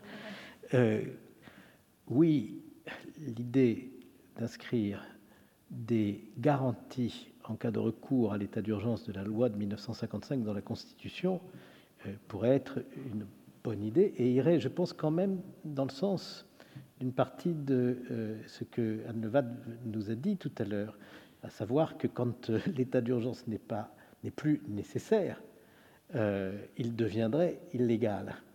et je crois que ça, il faudrait quand même réfléchir aux moyens qu'on pourrait se donner de le contrôler. sur l'autre aspect de la question, et vous y êtes revenu plusieurs fois, faut-il ou non inscrire un régime permanent d'état d'urgence sanitaire activable à tout moment pour le gouvernement? J'ai fait une réponse négative, euh, mais je voudrais l'expliciter. Euh, qu'est-ce qui a entraîné des restrictions massives aux libertés? C'est notre inexpérience collective, notre impréparation. Parce qu'après tout, euh, une épidémie qui se transmet par le euh, j'ai oublié comment on dit, mais enfin par, le, euh, par la laine, par euh, le souffle, il y a des possibilités de la tenir en échec si une, société est organisée pour ça. Nous n'avions pas l'expérience, maintenant nous l'avons, nous serions inexcusables de préférer l'interruption de l'activité économique et les restrictions massives aux libertés à l'organisation de la société pour faire face à des crises épidémiques de grande ampleur. Dépistage, on a bien vu que le dépistage était massif dans certains pays et que nous n'étions pas prêts à le faire. Système d'information approprié pour remonter les chaînes de contamination, prévenir les gens qui sont exposés à un risque. Il a fallu des mois pour les mettre en place. Les masques, ça a donné lieu à de grandes polémiques, euh, mais euh, on en a eu et on n'en avait plus. Le gel hydroalcoolique, où avez-vous vu qu'il a été rendu disponible au mois de février et de mars de 2020. Le télétravail a donné un formidable coup d'accélérateur au, télétravail sous contrainte, mais enfin, on a découvert qu'on pouvait quand même euh, euh, assurer la continuité de nombreuses activités par le télétravail. Moi, j'étais très surpris que des tribunaux judiciaires s'arrêtent de fonctionner. C'est vrai qu'un certain nombre d'ordonnances qui ont été prises n'avaient rien à voir avec la crise sanitaire, mais simplement avec l'organisation du pays pendant la crise sanitaire. Les hôpitaux la manière dont on peut mettre en panne certains services pour euh, accueillir des malades en réanimation, etc. Il n'y avait pas de plan efficient. Et donc, commençons par tirer toutes les leçons de nos propres carences, de nos propres lacunes, avant de se dire que la solution à pérenniser, c'est les restrictions massives à l'exercice des libertés et l'interruption de l'activité nationale. C'est la raison pour laquelle je reste très réticent à l'idée d'accepter un régime permanent euh, de, euh, euh, de, traitement de, l'urgence sanitaire. Et j'ai observé en écoutant Anne Levat tout à l'heure quelque chose qui m'a beaucoup intéressé, c'est vrai, dans le texte de la loi du 23 mars 2020, il n'est question que des épidémies, mais enfin, il peut y avoir des problèmes massifs de santé publique qui n'ont rien à voir avec une épidémie. Vous avez cité à l'instant le nucléaire. Et donc, euh, à force de vouloir tout prévoir, on finit par se trouver devant des solutions impossibles. Et je préfère, euh, parce que j'entends bien que le Parlement agit sous la pression, mais d'une certaine façon, euh, si ça devait le disqualifier, alors ça le disqualifierait pour tous les domaines de l'action publique. On agit toujours sous la pression au Parlement. Et il me semble que la preuve a été faite pour cette loi du 23 mars, j'ai essayé de rappeler tout à l'heure un certain nombre de dispositions qui ont été introduites par le Parlement, que le Parlement, même s'il n'avait pas fait un travail parfait, a tout de même introduit beaucoup de garanties qui ne figuraient pas dans le texte gouvernemental. Donc, finalement, dans nos institutions démocratiques, je trouve qu'il n'y a pas de meilleure solution que de faire confiance au Parlement et aux juges. On va passer donc la parole à, Pascal Perrineau. Euh, qui va lui, je pense, nous livrer une analyse un peu aussi euh, sans doute nourrie d'observations sur l'état de l'opinion, à la fois pendant, les états d'urgence et au moment de la sortie. Euh, merci beaucoup, Madame la Présidente, et merci de m'avoir convié à cette réflexion où j'apprends beaucoup de choses. D'abord, la difficulté de penser l'exceptionnel et l'urgence. Ce n'est pas une mince affaire. Et puis, en vous écoutant, on a l'impression, au fond, que l'état d'urgence est un signe de faiblesse. Euh, c'est quand euh, le fonctionnement normal euh, de la puissance publique, de l'État, ne peut pas assumer l'imprévu ou ce qu'il aurait dû prévoir, mais qu'il n'a pas encore prévu. Hein. On a l'impression qu'il y a là un état de droit normal qui devient un état faible presque et qui a besoin hein, d'avoir recours à un régime d'exception pour montrer, et peut-être plus que pour montrer, pour maîtriser, pour maîtriser la, la situation. Alors je vais essayer de prendre le problème en effet plus du côté politique, puisque c'est là où j'ai quelques compétences. Puis de toute façon, vous m'avez rassuré, vous avez dit qu'à la fin des fois, le problème est un problème en fait politique, euh, et, du côté, euh, et du côté de l'opinion.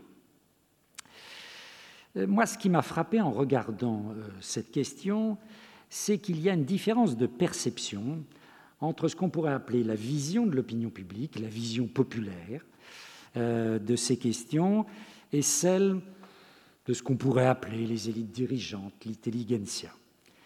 La vision populaire, quand vous regardez toutes les enquêtes d'opinion, ce sont des Français qui restent, euh, en dépit des contraintes qui sont réelles, qui restent relativement attachés à l'état d'urgence, que ce soit dans le contexte euh, terroriste, que ce soit dans le contexte euh, de la lutte contre la Covid-19. les enquêtes qui avaient été faites et synthétisé d'ailleurs par l'IFOP euh, au moment euh, de 2015-2016, allait déjà dans ce sens. Et quand vous regardez les quelques enquêtes qui posent ces problématiques, il y a une enquête d'octobre euh, dernier de l'Institut ELAB qui est intéressante, qui s'appelle Les arbitrages des Français face à l'épidémie de la Covid-19 pour le journal des échos. Et vous avez une question qui est intéressante. Euh, où l'on demande aux Français, ces derniers mois, la crise sanitaire a conduit l'État à contrôler, limiter, voire suspendre certaines libertés individuelles pour maîtriser le risque de propagation du coronavirus en France, liberté de se déplacer, liberté de se rassembler, etc. De laquelle de ces affirmations êtes-vous le plus proche? Il faut parfois accepter de réduire nos libertés parce que la priorité, c'est de se protéger contre la maladie. Hein? C'est plus de trois quarts des Français plus de trois quarts des Français. Rien n'est plus important que les libertés individuelles, même notre santé et celle des autres. Hein, les items valent ce que valent ces items. 23%. Hein. Alors ce qui est intéressant, c'est de voir derrière, derrière tous ces chiffres, euh, là où, par exemple, on atteint presque la quasi-unanimité euh, pour accepter de réduire éventuellement euh, les libertés, ce sont chez les personnes âgées, Hein, euh, voilà, massivement. On est presque à 90%. Chez les variables politiques arrivent tout de suite. Les sympathisants de la République en marche et du Modem, euh, où là on est presque à 100% aussi. Euh, et puis les partis de gouvernement, LR, le Parti socialiste, et également les Verts. En revanche, on ne trouve pas les partis de type protestataire. Euh, qui sont plus sensibles que d'autres à l'éventuelle atteinte aux libertés, en particulier la France insoumise. Hein. Euh, on trouve également une sensibilité, elle n'est jamais de plus de 40%, hein. jamais. Hein. on est en dessous de 35%, mais au-delà des 23% de la moyenne nationale, chez les 25-34 ans. Et ce qui est intéressant, c'est les artisans et commerçants, où là, c'est la seule population où ça passe la barre des 40%, les professions indépendantes attachées à la liberté du commerce. Hein, là, ça atteint 44%. Hein, il y a une cohérence sociale, euh, sociologique, euh, qui est tout à fait intéressante et que l'on voit apparaître de manière, parce que je regardais, c'est la seule population où véritablement, là, euh, rien n'est plus important que les libertés individuelles. Hein. On a une, population, une corporation, là, une strate professionnelle dans laquelle l'attachement à ces libertés est extrêmement importante. Alors, souvent, on présente ces populations plutôt comme euh, marquées par un poujadisme et un autoritarisme profond. On voit que c'est un peu plus complexe qu'on veut bien le croire. Hein, qu'on veut bien le croire. Donc il y a d'un côté cette vision populaire, partagée grosso modo par toutes les générations, tous les milieux géographiques, toutes les tranches d'âge, toutes les catégories socio-professionnelles, presque toutes les catégories politiques. Hein. C'est encore le critère politique qui est le plus discriminant. Et d'autre part, on a l'impression qu'il y a une, vision davantage euh, élitiste, euh, quand on regarde en particulier les nombreux articles sortis euh, dans la presse. et cette vision, à ce moment-là, c'est l'atteinte à l'état de droit considérée comme grave et pouvant annoncer, même dans certaines analyses, un état quasi, quasi policier. Comme s'il y avait une opposition hein, fondamentale entre l'état de droit et l'état d'urgence. Or, ce qui est frappant, et j'ai aussi souvenir de nombreux groupes qualitatifs, vous savez, au-delà du quantitatif, où on écoute comme ça une vingtaine d'électeurs parler de ces questions. Si vous voulez, pour les gens, comme on dit aujourd'hui, nouveau concept, euh, pour les gens, il n'y a pas d'opposition profonde, hein, contrairement à ce que j'ai lu dans beaucoup de ces articles, entre état de droit et état d'urgence. Opposer l'état de droit et l'état d'urgence, euh, c'est identifier pour eux l'état de droit à un état de faiblesse ou de moindre protection, hein, souvent, hein, euh, quand on écoute le discours des acteurs sociaux. D'où un problème pour toute euh, euh, sortie de l'état d'urgence. Comment en effet faire comprendre que la sortie de l'état d'urgence ne signifie pas que la puissance publique baisse la garde hein? En termes de perception dans l'opinion, c'est quelque chose qui est très présent. Est-ce que le moment est bienvenu ou non de sortir de l'état d'urgence? On l'avait vu euh, euh, pour la, série des attentats, on le voit euh, aujourd'hui. Il y a une interrogation. Est-ce que vraiment le moment est venu, parce que c'est vécu véritablement comme une puissance publique qui baisse la garde, qui n'avait pas réussi dans un premier temps à mettre la garde au bon niveau, et qui a eu recours, faute de mieux d'ailleurs, à l'état d'urgence, Hein, pour montrer que voilà, c'était tout de même un État conséquent. Hein. Euh, et euh, à la fin, on lui demande un peu la même chose. On lui dit, mais attendez, hein, euh, vous n'aviez pas su mettre la garde au bon niveau, peut-être que là, dans la sortie, vous ne savez pas non plus mettre la garde au bon niveau, au niveau qu'il faudrait adopter. C'est d'ailleurs une analyse qu'un un conseiller d'État honoraire, Jean-Éric Schuttel, développe dans la une revue, euh, la revue du, corps préfectoral, administration, qui, va sortir, auquel j'ai collaboré, et, dans lequel il développe une analyse intéressante sur l'état de droit avec un grand E et l'état de droit avec un E minuscule. Et dans cette analyse, euh, il dit au fond, le commun des mortels comprend l'état de droit avec une minuscule comme un état de la société dans lequel l'État fait respecter le droit au besoin par la force légale.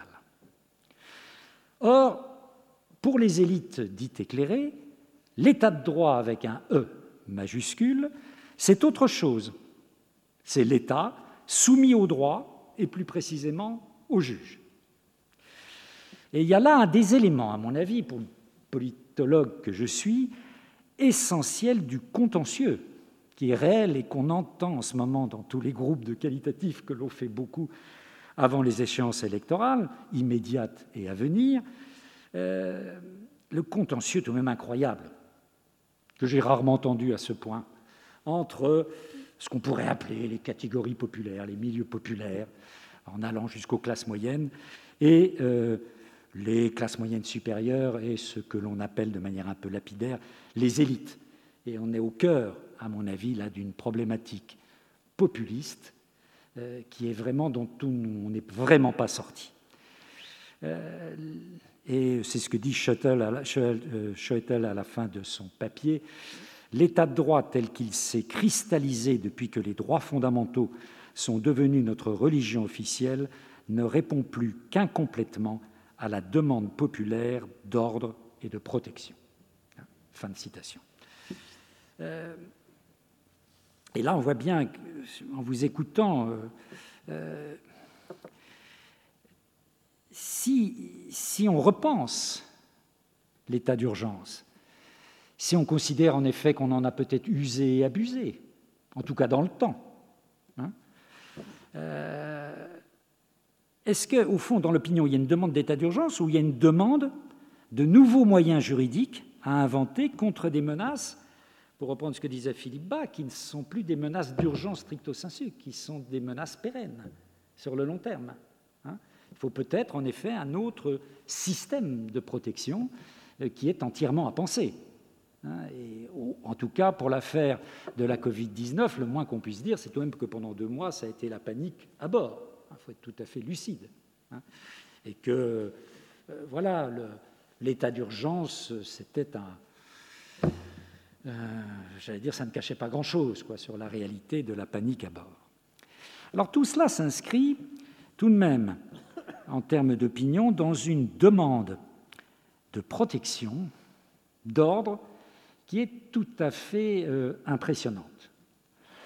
Je regardais avec euh, différents instruments de mesure, vous savez, il y a une dizaine d'années, j'avais construit ce baromètre de la confiance politique, que je n'ose pas appeler la confiance politique, je le fais pour euh, trouver quelques subsides pour faire cette enquête, parce que c'est un baromètre avant tout de la défiance.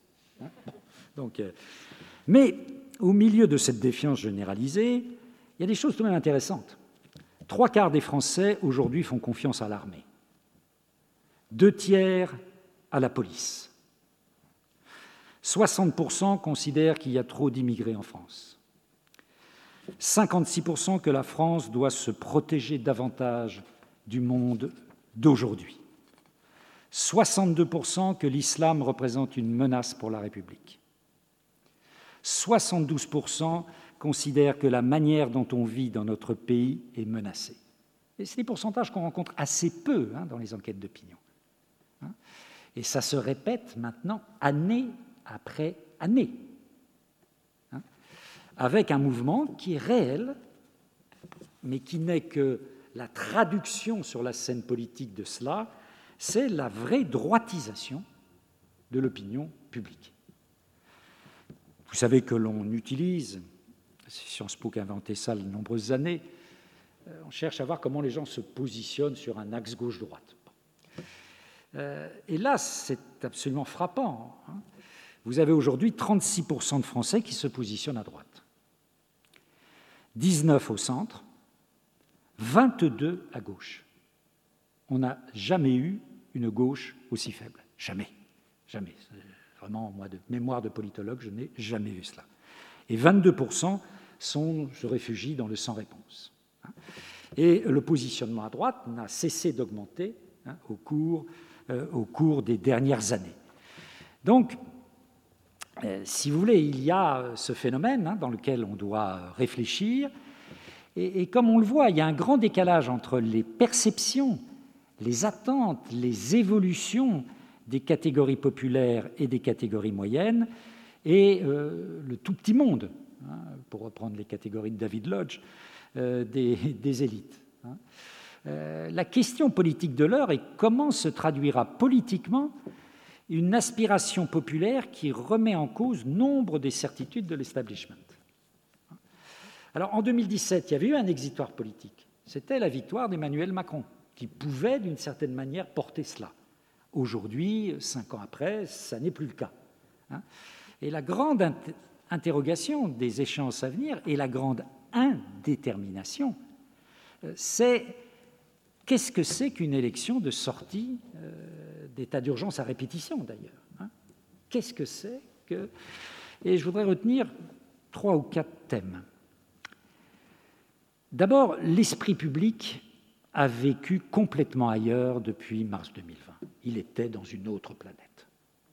Et il est en train, à l'occasion des élections régionales, de se remettre à la vie publique après une phase de profond recentrage sur les nécessités euh, privées et l'attention que l'on avait pour la santé de sa famille, sa propre santé et celle des autres. Nous sommes en train d'en sortir.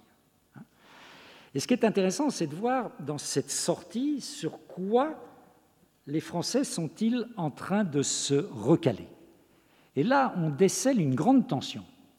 Une grande tension entre le retour à du classique, le retour au clivage gauche-droite, comme on l'avait vu d'une certaine manière un peu au municipal, et on verra ce qu'il en est hein, au régional et au départemental, ou bien la reviviscence d'un nouveau clivage, que le président appelle le clivage entre les progressistes et les nationalistes, qui est euh, le clivage que moi j'avais appelé il y a longtemps entre la société dite ouverte qui se présente comme telle et la société du recentrage national, qui est le clivage qui s'était exprimé au fond en 2017. Hein, quand on cherche à comprendre cet étrange second tour, bah, derrière, il y a une logique structurelle qui est celui-là. C'est ce clivage-là qui l'emporte sur le clivage traditionnel. Hein. Et aux européennes de 2019, on a eu l'impression aussi que ce clivage se répétait. Donc la vie politique, là, est très intéressante parce qu'il y a une tension entre les deux et on n'a pas encore la réponse. Sur quoi les Français vont-ils se recaler hein, En sortie de cette période où ils ont été pendant un an en apesanteur politique, et on les comprend. Hein. Deuxième remarque, c'est la cristallisation, la coalescence de plusieurs enjeux.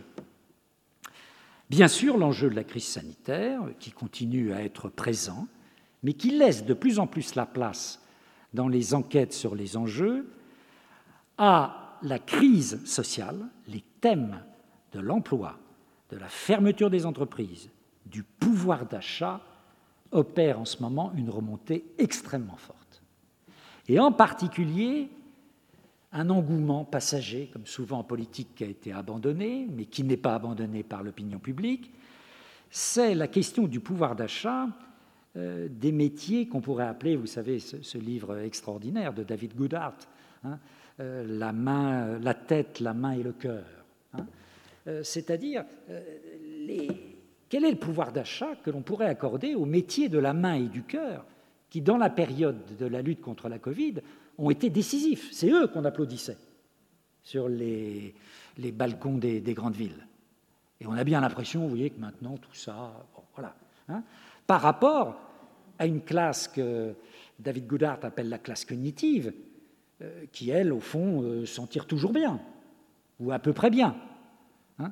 Et là, il y a eu un grand enjeu qui s'est révélé dans l'année qui vient, et dont on a l'impression à nouveau qu'il est abandonné par euh, des membres éminents de la classe politique, alors que dans l'opinion publique, les gens disaient alors Et alors On en reste à des manifestations aimables de sympathie, on s'est soulagé en applaudissant au balcon, et maintenant retournons aux affaires.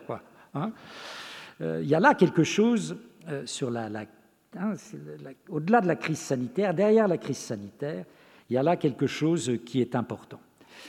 Et puis le retour, en effet, euh, extrêmement fort de la question de la sécurité, qui, à mon avis, trouve une résonance. Pourquoi? Parce que, aux yeux des Français, il y a en ce moment un cumul des insécurités. Il y a l'insécurité sanitaire qu'ils ont connue, qu'ils connaissent encore. Hein, n'oublions pas, moi ça me frappe dans les réunions, euh, toutes les conséquences de ceux qui ont eu le Covid et qui s'en remettent mal. Mais attendez, c'est un vrai problème de société quand vous écoutez les gens. Hein. Ils vous disent, ils ont plein d'exemples hein, de gens qui s'en tirent pas bien du tout. Donc, la crise sanitaire qui reste extrêmement présente, et, au-delà, le tragique qui a saisi les familles, c'est-à-dire le nombre de Français qui ont perdu des amis, des parents. Euh, voilà, c'est une réalité.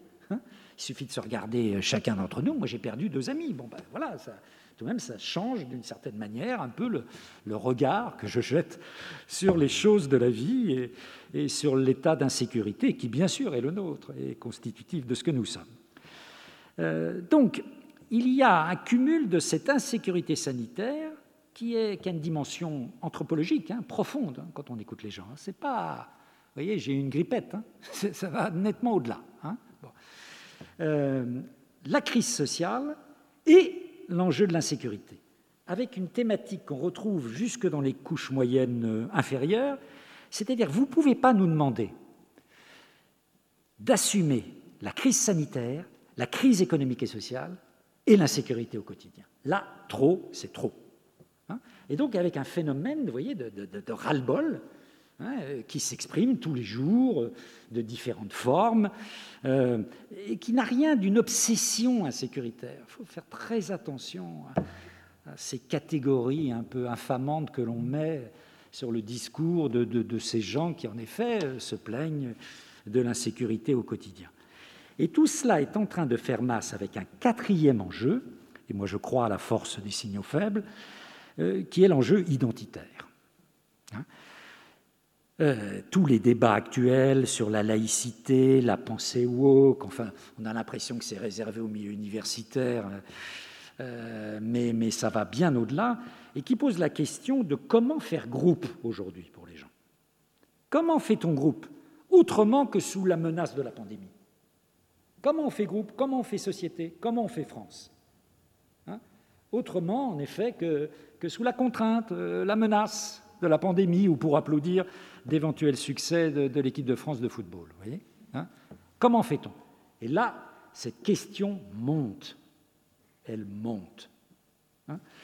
Euh, parce que il y a un phénomène que beaucoup de sociétés européennes connaissent, mais que nous, on connaît pour des raisons historiques peut-être de manière plus importante. C'est un double phénomène qui n'est pas contradictoire, que l'on voit dans toutes les enquêtes sur les valeurs européennes que nous faisons depuis maintenant 40 ans, et qui est un double mouvement qui traverse les populations européennes et la population française. Un mouvement d'affirmation des libertés privées.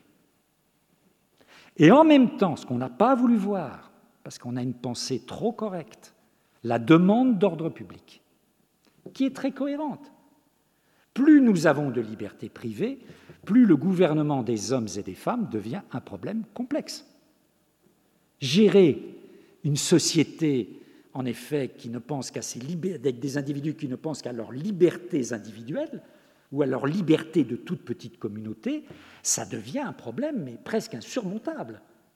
Et donc, en même temps, il y a une demande d'ordre public de la part de ceux qui revendiquent aussi l'accroissement de leur liberté privée. Hein, il faut tenir les deux bouts de la chaîne hein, et ne pas considérer que euh, la seconde demande d'ordre public ne serait pas légitime et qu'il n'y aurait que la première qui aurait, euh, qui aurait euh, possibilité, légitimité pour, pour s'exprimer. Donc nous sommes bien, et je vais finir, dans, une élection dans des élections de crise. Dans des élections de crise. Pourquoi? Parce que notre paysage est au fond comme un palimpseste. C'est-à-dire, il y a encore des traces, et des traces fortes, de notre vieux clivage biséculaire de la gauche et de la droite, renvoyant, on va le voir, au départemental surtout, et aussi au régional, mais surtout au départemental, renvoyant à euh, une géographie, la France de gauche, la France de droite, renvoyant elle-même, c'est de moins en moins fort, mais à une certaine sociologie. Mais il faut bien reconnaître que cette espèce de vieux monde n'est pas en train de disparaître, mais s'effondre assez largement. Et face à lui est en train de s'affirmer ce clivage société ouverte, société du recentrage national, qui renvoie à une autre géographie. Ça n'est plus la géographie de la gauche et de la droite, c'est la géographie beaucoup plus des grandes métropoles et de leurs interlandes à 20, 30, 40 kilomètres avec ce phénomène qu'avaient très bien vu des géographes plus malins que les autres, je pense à Jacques Lévy, dès, le référendum de Maastricht en 92, euh, c'est-à-dire que ce qui terrible d'une certaine manière, un habitant de Strasbourg, un habitant de Nantes, a en termes de valeur, d'attente, de système de disposition, plus de proximité avec l'habitant de Francfort, de Lyon ou de Barcelone qu'avec l'habitant euh, du petit village ou de la ville moyenne euh, à 30 ou 40 km. Hein. c'est ça la fracture territoriale. C'est ça la fracture territoriale, c'est pas autre chose. Hein. Et c'est une réalité qui commence maintenant à trouver des effets politiques. Hein. quand on regarde le vote LREM, le vote vert, c'est vraiment le vote des métropoles. Quoi. Et c'est un vote qui, en revanche, dans les Interlands, est un vote ramené à sa plus simple expression, c'est-à-dire à presque 3 ou 4% quoi, qui n'existe pas. Hein. Euh, et ça renvoie à des alliances sociales d'un nouveau type. Hein. C'est plus le peuple de gauche dont parlait François Mitterrand et le peuple de droite. Hein. C'est d'autres. Euh, il y a un bloc social central contre une, alliance de couches populaires et de petits travailleurs indépendants. C'est des nouveaux systèmes euh, qui commence à donner cohérence à, euh, à, ces nouveaux tempéraments politiques. Alors le problème, c'est qu'en effet, on est dans une élection de crise. Hein. C'était ce, ce vieux marxiste italien, Antonio Gramsci, qui disait Qu'est-ce que c'est que la crise? C'est quand le vieux meurt et que le neuf hésite à naître. On y est en plein. Hein. Un vieux monde est, euh, est en train de, de s'effriter et un nouveau monde est en train de naître, mais ne s'est pas encore exprimé. Et c'est ça le danger. Ne trouve pas pour l'instant d'exutoire politique. Parce que du côté de la société ouverte, les organisations politiques qui auraient pu exprimer de manière claire ce pôle de la société ouverte, je pense en particulier à la République en marche ou au Vert, c'est un échec à peu près absolu. Ce sont des micro-appareils euh, qui n'ont aucun enracinement dans les territoires. Ils ne se sont pas posés, c'est très grave, ils ne se sont pas posés le problème, alors qu'ils avaient une chance historique de s'implanter, parce qu'ils n'ont pas fait le bon diagnostic. Quand on fait le mauvais diagnostic, on passe à côté des choses. Donc, le préoccupant, c'est qu'il n'y a pas de nouvelles loyautés. Il y a des vieilles loyautés qui sont en train, politiques qui sont en train de s'effondrer, mais de nouvelles loyautés ne s'inventent pas. Et ça, c'est assez préoccupant. Hein. et, c'était ce vieil économiste charmant, maintenant disparu, que nous avions fait professeur euh, honoris causa, docteur honoris causa à Sciences Po, qui s'appelait Albert Hirschman, vous savez, qui était un grand économiste américain, réfugié, juif autrichien, réfugié aux États-Unis. Et euh, Albert Hirschman avait écrit un petit livre merveilleux qui s'appelait Exit Voice and Loyalty. Et il disait, en, politique, comme dans les organisations, les institutions administratives, publiques, privées, euh, quand les loyautés, ce qui vous rattache à votre institution, ce qui vous rattache à la vie politique, ce qui vous rattache à l'élection, ce qui vous rattache à votre organisation, sont en crise, il y a deux stratégies. Il y a la stratégie d'exit et la stratégie de voice. La stratégie d'exit, c'est-à-dire vous sortez du système, les niveaux d'abstention gigantesques que l'on connaît, ou le développement du vote blanc. On sort du système. Hein. et puis, il y a la stratégie de protestation. C'est-à-dire, on reste dans le système, mais attention, on reste dans le système pour en découdre. On ne sait absolument pas ce que l'on veut, mais on sait très bien ce dont on ne veut pas ou dont on ne veut plus. Et là, on est dans ces vagues qui saisissent pas simplement la France de dégagisme euh, politique et autres extrêmement, euh, extrêmement puissants. Hein, qui sont aidés d'ailleurs largement par l'accélération du temps politique et le temps très court maintenant du quinquennat, hein, qui fait que dans une vie démocratique, un citoyen français aura connu en 15 ans la gauche, la droite, la gauche et, le, et de droite et de gauche. Hein? C'est extraordinaire, en 15 ans, voilà. Aura l'impression d'avoir tout essayé et se dira maintenant, le moment est peut-être venu euh, de euh, renverser, de renverser la table. Hein, de renverser la table. Euh, c'est que l'état d'urgence a accentué certains travers d'une lecture de la Ve République telle que l'avait développée Nicolas Sarkozy avec l'hyperprésidence et telle que l'a ressuscité à sa manière l'actuel président avec la fonction jupitérienne. C'est-à-dire qu'on a un espace politique qui, hélas, est de plus en plus euh, adapté à l'hystérisation du débat. Et Dieu sait si on est servi en la matière. C'est-à-dire une foule plus ou moins anomique de citoyens individuels en colère froide ou en colère chaude, un espace intermédiaire dans lequel il n'y a plus rien, hein, plus de corps intermédiaires s'il n'y avait pas les collectivités territoriales ce serait vraiment gravissime. Hein. et en haut de la pyramide, Dieu sait si ça a été accentué au moment de l'état d'urgence, un homme qui, pour de bonnes et de mauvaises raisons, se présente comme euh, omnipotent ou comme ayant tous les attributs extérieurs de la puissance. Et qui, voilà, est aussi frappé, comme tous les politiques, d'une impuissance relative. Hein. Les conditions structurelles sont alors réunies pour un débat totalement hystérique. Et en cela, euh, voilà, en cela, c'est préoccupant. Merci beaucoup. Alors, je, merci beaucoup parce que euh, je crois que nous aurions mille questions à vous poser, mais malheureusement, le temps presse. Je vois qu'il est à 19h19 et que je devrais déjà avoir cédé ma place au, vice-président. Euh, simplement dire que vous tracez, vous brossez un, tableau du paysage que, laisse, que va laisser le reflux de la crise et de l'état d'urgence qui effectivement nous préoccupe, enfin, préoccupe, voilà, préoccupe gravement. Mais merci pour, pour, cette, comment dirais-je,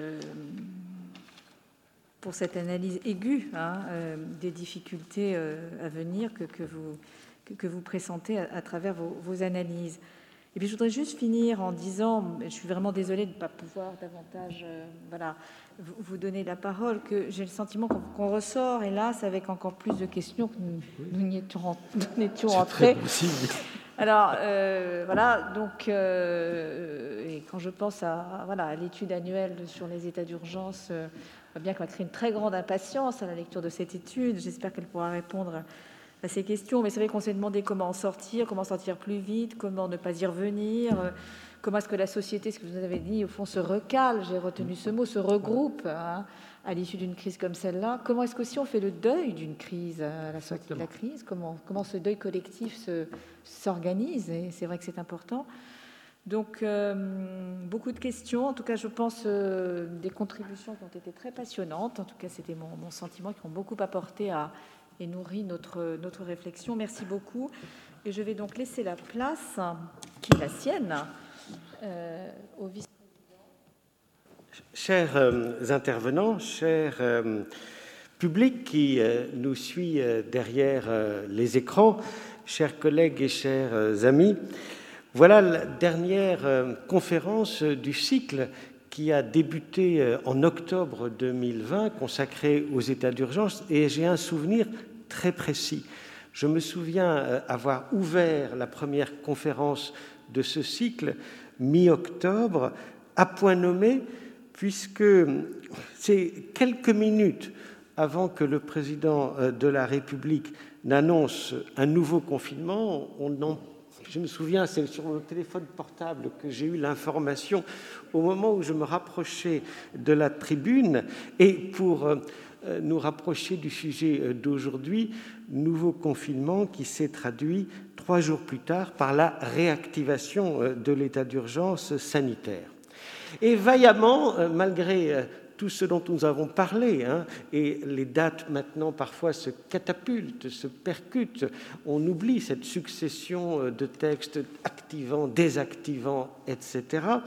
Eh bien, ce cycle de conférences a vaillamment suivi euh, sa course, sa course en quatre étapes. Après octobre, au mois de décembre, deux universitaires ont tenté d'identifier ce que l'histoire peut nous apprendre des états d'exception, une réflexion, je me souviens, passionnante.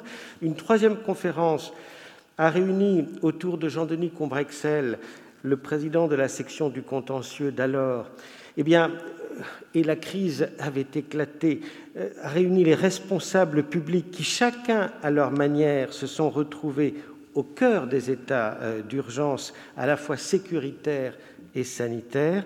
Et ce cycle s'achève euh, enfin, j'allais dire, en beauté euh, sur la question de la sortie des états d'urgence, question qui, comme l'a très bien dit Sylvie Bach, nous apporte plus de nouvelles questions que de réponses, mais c'est ça l'intérêt euh, d'un débat. Et là encore, à point nommé, deux semaines après la publication au journal officiel de la loi relative à la gestion de la sortie de la crise sanitaire dont il a été question ce soir.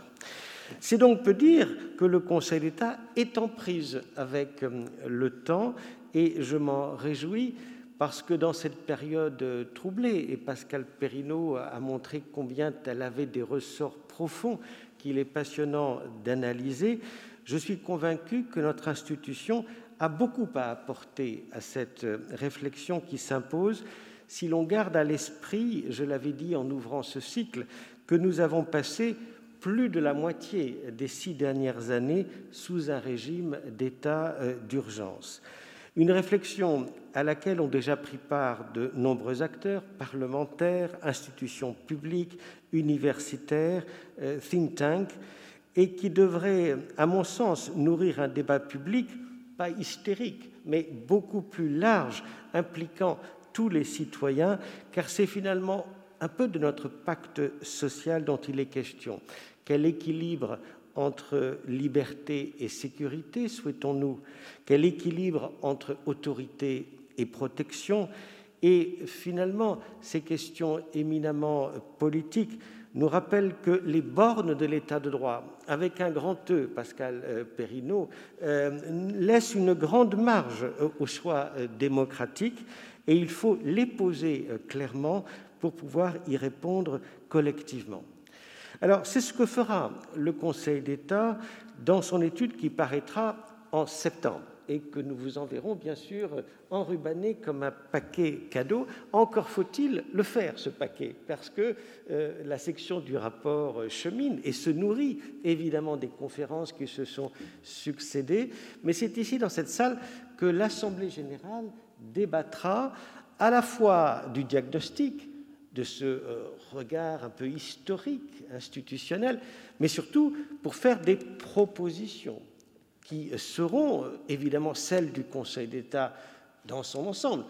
Nous ne les imposerons pas, nous les soumettrons euh, à débat comme nous l'avons fait les années précédentes pour les études annuelles. Oui, une étude annuelle, c'est une œuvre collective, collective parce que elle se nourrit euh, des contributions de toutes celles et de tous ceux qui, comme aujourd'hui, ont été euh, auditionnés, sont intervenus lors des conférences, mais aussi collective parce que cette étude engage toute l'institution. Et nous ne serons pas forcément d'accord sur toutes les options soumises, mais nous voterons et nous nous engagerons comme une institution pour prendre part dans ce débat, encore une fois, euh, ouvert. Alors, il me revient maintenant de conclure, et je ne vous le cache pas, l'exercice est difficile. Déjà, la question posée paraissait euh, difficile, mais c'est encore plus difficile au vu de la qualité de ce qui a été dit par nos intervenants de ce soir, Philippe Bas, Anne Levade et Pascal Perrineau, réunis autour de Sylvie Hubac, présidente de la section de l'intérieur du Conseil d'État. Et je tiens à les remercier très chaleureusement comme d'ailleurs toutes celles et tous ceux qui se sont euh, succédés à cette tribune lors des trois précédentes conférences. Il serait vain de résumer en quelques minutes les échanges d'une année. Je m'en inspirerai euh, toutefois en tirant en quelque sorte et modestement quelques fils à partir d'un constat sur, le, sur lequel tout le monde s'accorde. Chacun l'a dit.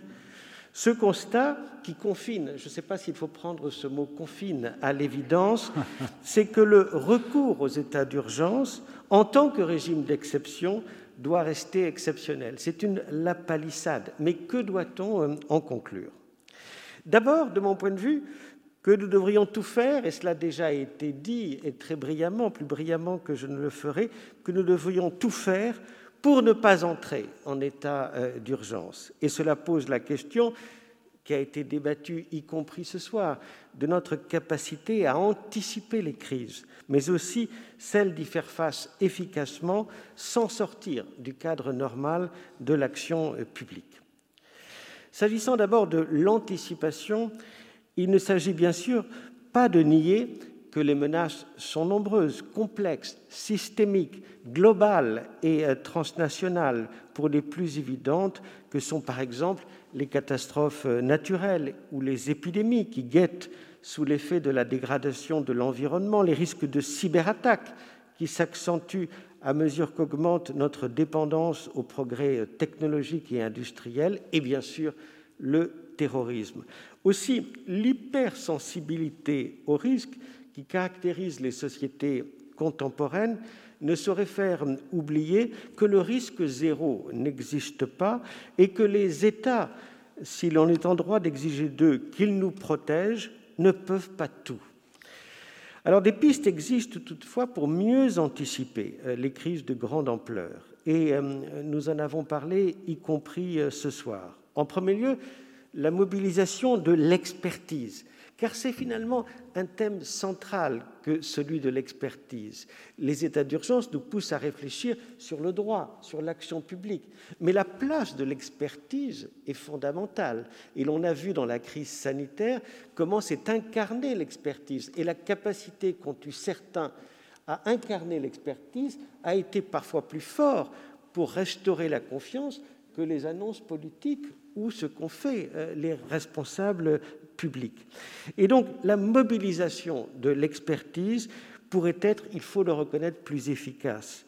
Les exemples de la canicule, par exemple, de 2003, où les autorités publiques se sont quand même un peu trompées. Elles se sont d'abord concentrées, rappelez-vous, sur les risques agricoles, hein, sur les risques énergétiques, avant de voir l'impact qu'elles pouvaient avoir sur la vie de beaucoup de nos concitoyens, notamment les plus âgés. Je pense à l'affaire Mera, dans laquelle, souvenez-vous, l'hypothèse qui avait été privilégiée était celle du loup solitaire, souvenez-vous. On n'avait pas du tout euh, vu, appréhendé à sa juste mesure le phénomène des départs en Syrie et la menace qu'il constituait euh, pour euh, la France. Tout cela, finalement, nous montre que, eh anticiper, c'est fonder, construire une expertise et la structurer et la structurer mieux qu'elle n'existe en France. Et nous devrions sur ce point, avec humilité, regarder ce qui se passe dans d'autres pays étrangers, je pense en Allemagne, aux États-Unis, avec les rôles respectivement dévolus à l'Institut Robert Koch Outre-Rhin, à la Task Force Covid pendant la crise sanitaire aux États-Unis, et je ne dis pas que tout a été bien fait euh, aux États-Unis. En parallèle, l'anticipation euh, des crises devrait, à mon sens, devenir un objet prioritaire dans le cadre des travaux de prospective que mènent par exemple France euh, Stratégie, mais de manière générale les institutions euh, qui se consacrent à la perspective. L'anticipation passe en second lieu par une réflexion stratégique, et vous l'avez dit, Philippe Bas, l'élaboration de dispositifs opérationnels régulièrement euh, testés, notamment par le biais d'exercices de simulation et actualisés. Euh, nous avons tous des alertes incendie, nous savons ce que nous devons faire dans un cas comme celui-là. Et euh, Philippe a évoqué la notion de plan prêt à l'emploi, c'est essentiel. Il est indispensable que ces instruments soient structurés autour d'un puissant dispositif de coordination interministérielle. L'état d'urgence sanitaire a à ce titre révélé que si la France dispose d'une organisation de gestion assez performante pour les événements de faible gravité, sa capacité à gérer dans la durée une crise aiguë n'a pas été euh, optimale et elle a été, disons-le, accentuée par une articulation perfectible entre les compétences au sein de l'État et euh, entre l'État et les collectivités euh, territoriales. J'ajoute que puisque dans de telles circonstances, toutes les forces du pays devraient être concentrées vers un seul objectif, le concours des opérateurs privés devrait être mieux pensé euh, à l'avance. Notre économie doit être plus réactive, plus mobile.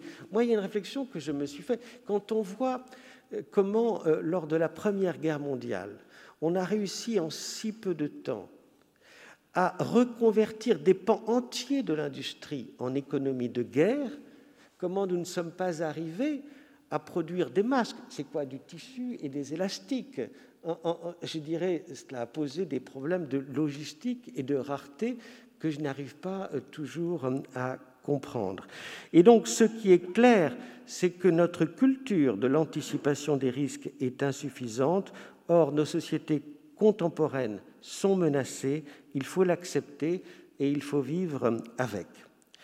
S'agissant non plus de l'anticipation, mais de la gestion des crises, je crois que nous avons eu tendance à oublier, et il faut le rappeler, qu'état de droit ne rime pas nécessairement avec inefficacité, que toute crise n'appelle pas euh, forcément un état d'exception, et je ne fais que redire ce qui a été dit euh, plus brillamment euh, ces dernières minutes. N'oublions pas notamment que le droit commun contient de très nombreuses règles spéciales de crise, mais ces dispositifs éparpillés demeurent mal connus et mal maîtrisés. Un travail de clarification serait ainsi nécessaire qui conduirait notamment à faire le bilan des outils euh, existants. Un réflexe pourrait également être pris lors de l'élaboration de nouveaux textes qui s'y prêtent, d'y inscrire des dispositions permettant de lever certains verrous en cas de circonstances exceptionnelles, car tout faire pour ne pas recourir à un régime d'exception impose d'être sûr que le droit commun est effectivement insuffisant. Une autre question se pose. Édicter des normes est-il le meilleur moyen de gérer euh, une crise? Une chose qui me frappe, et qui me frappe quand on compare la France avec d'autres pays. Ce qui a frappé la France chaque fois que nous avons vécu en état d'urgence, c'est la production normative foisonnante, observée notamment pendant la crise sanitaire et qui laisse parfois songeur. On comprend certes que les citoyens et les entreprises demandent des règles claires, mais à vouloir tout régir, à vouloir tout prévoir, ne risque-t-on pas de brouiller les priorités? Enfin, il est curieux et même surprenant qu'en période d'extrême urgence, les responsables publics soient parfois plus occupés à rédiger des textes qu'à agir concrètement sur le terrain, à prendre des décisions rapides courageuse, audacieuse et parfois risquée. Je présentais hier matin euh, le bilan annuel du Conseil d'État. Nous avons examiné euh, autour de la crise sanitaire, et seulement pour l'année 2020, 200 textes liés à la crise sanitaire, projet de loi, projet d'ordonnance, projet de décret. Sur ces 200 textes, 112 ont été examinés ici en moins de cinq jours c'est dire à la fois le foisonnement et le défi même que cela a été que de pouvoir assurer la sécurité juridique, la qualité juridique de, ces textes qui ont essayé de tirer euh, les conséquences de la crise sur toutes les activités dans le détail. Qu'est-ce que ça veut dire? Ça révèle finalement que nous sommes une société trop normée et que pour détricoter quelques mailles, il faut un nombre considérable de textes, tellement nous en avons qui régit notre vie, notre vie euh, publique, administrative, économique.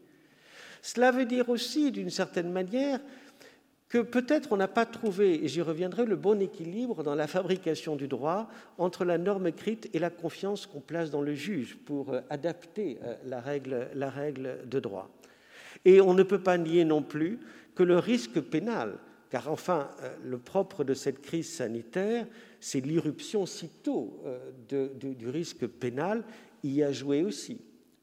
Pas seulement pour les responsables publics, mais je pense aux directeurs d'EHPAD, aux directeurs d'hôpitaux, aux directeurs de prison, qui, face au risque pénal, qui a été une réalité qu'ils ont eux-mêmes vécue dès le début de la crise, ont demandé à être couverts par des instructions, des règles de plus en plus détaillées, pour ne pas être exposés au risque pénal s'ils euh, comptaient sur leur propre initiative, sur leur propre esprit d'instinct pour euh, adapter encore une fois les situations en fonction des caractéristiques locales.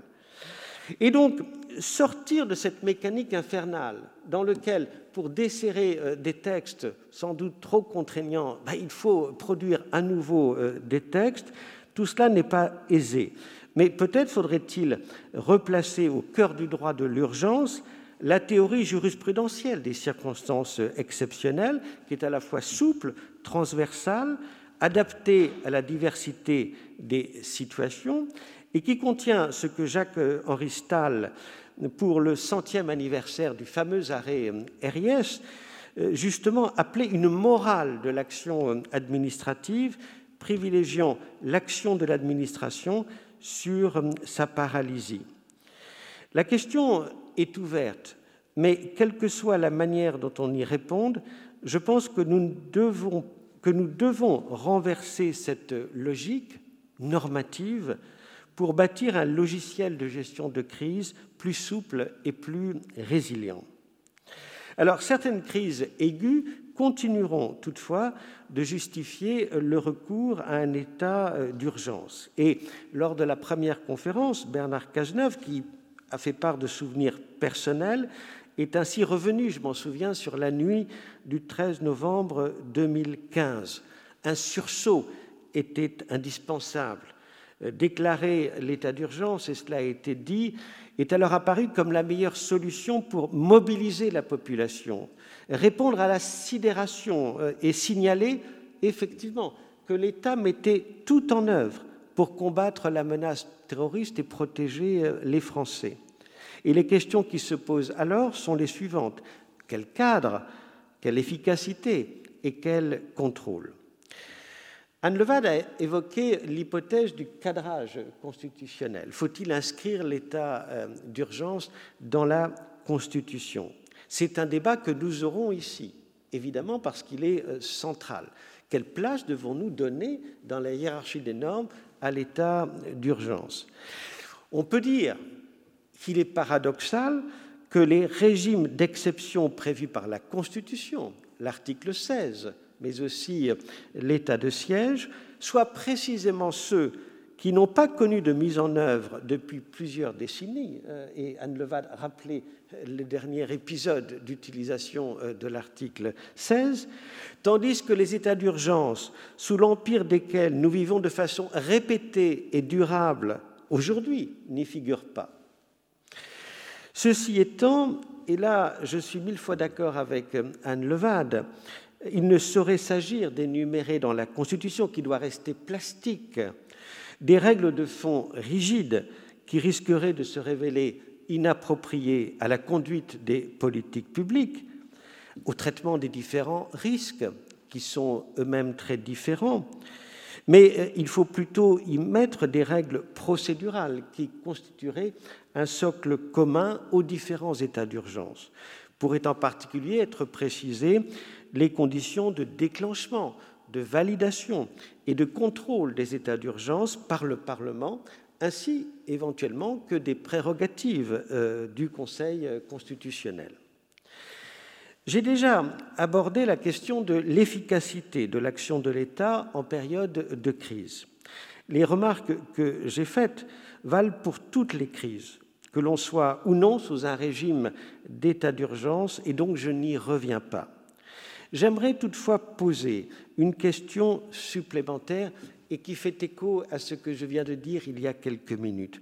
Comment expliquer qu'en pleine crise, tant de plaintes aient été déposées contre nos responsables publics, qu'il s'agisse des membres du gouvernement, des directeurs d'administration centrale, de directeurs d'hôpitaux, d'EHPAD ou d'autres responsables administratifs? Que révèlent ces plaintes pénales sur nos dispositifs de responsabilité politique, civile, sociale?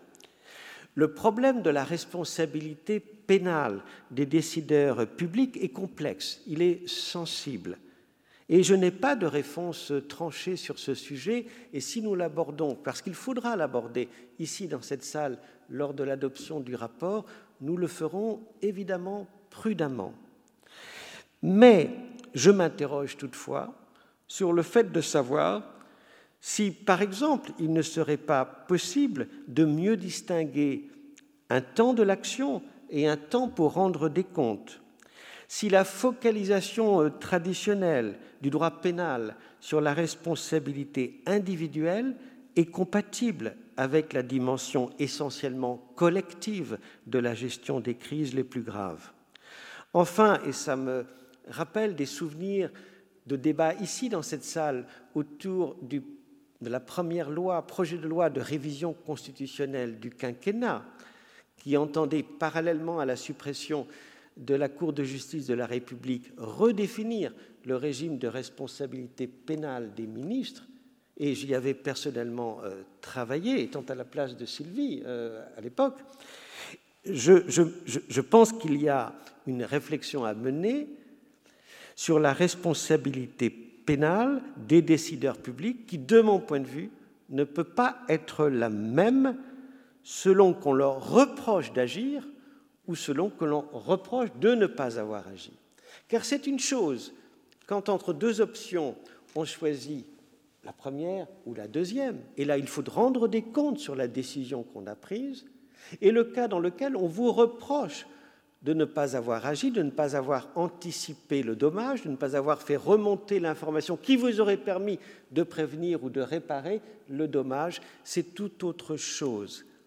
Et il faut de ce point de vue-là, je dirais, penser aussi au fait que la difficulté et la grandeur de la décision politique dans ces états d'urgence, mais dans ces moments de crise tout court, c'est de décider avec et dans l'incertitude. Parce que c'est ça la difficulté. Quand, euh, évidemment, ces affaires seront jugées, l'incertitude sera levée. Nous saurons comment le virus se propageait, nous saurons comment il pouvait être traité plus efficacement. Mais il faut que cette part d'incertitude, qui est euh, évidemment le fardeau, mais aussi la grandeur du politique, soit prise en compte dans euh, l'identification des régimes de, de responsabilité. Ceci m'amène enfin à la question des contrôles, fondamentaux pour articuler l'état de droit et les états d'urgence. Le déclenchement euh, d'un régime d'exception n'est jamais un blanc-seing.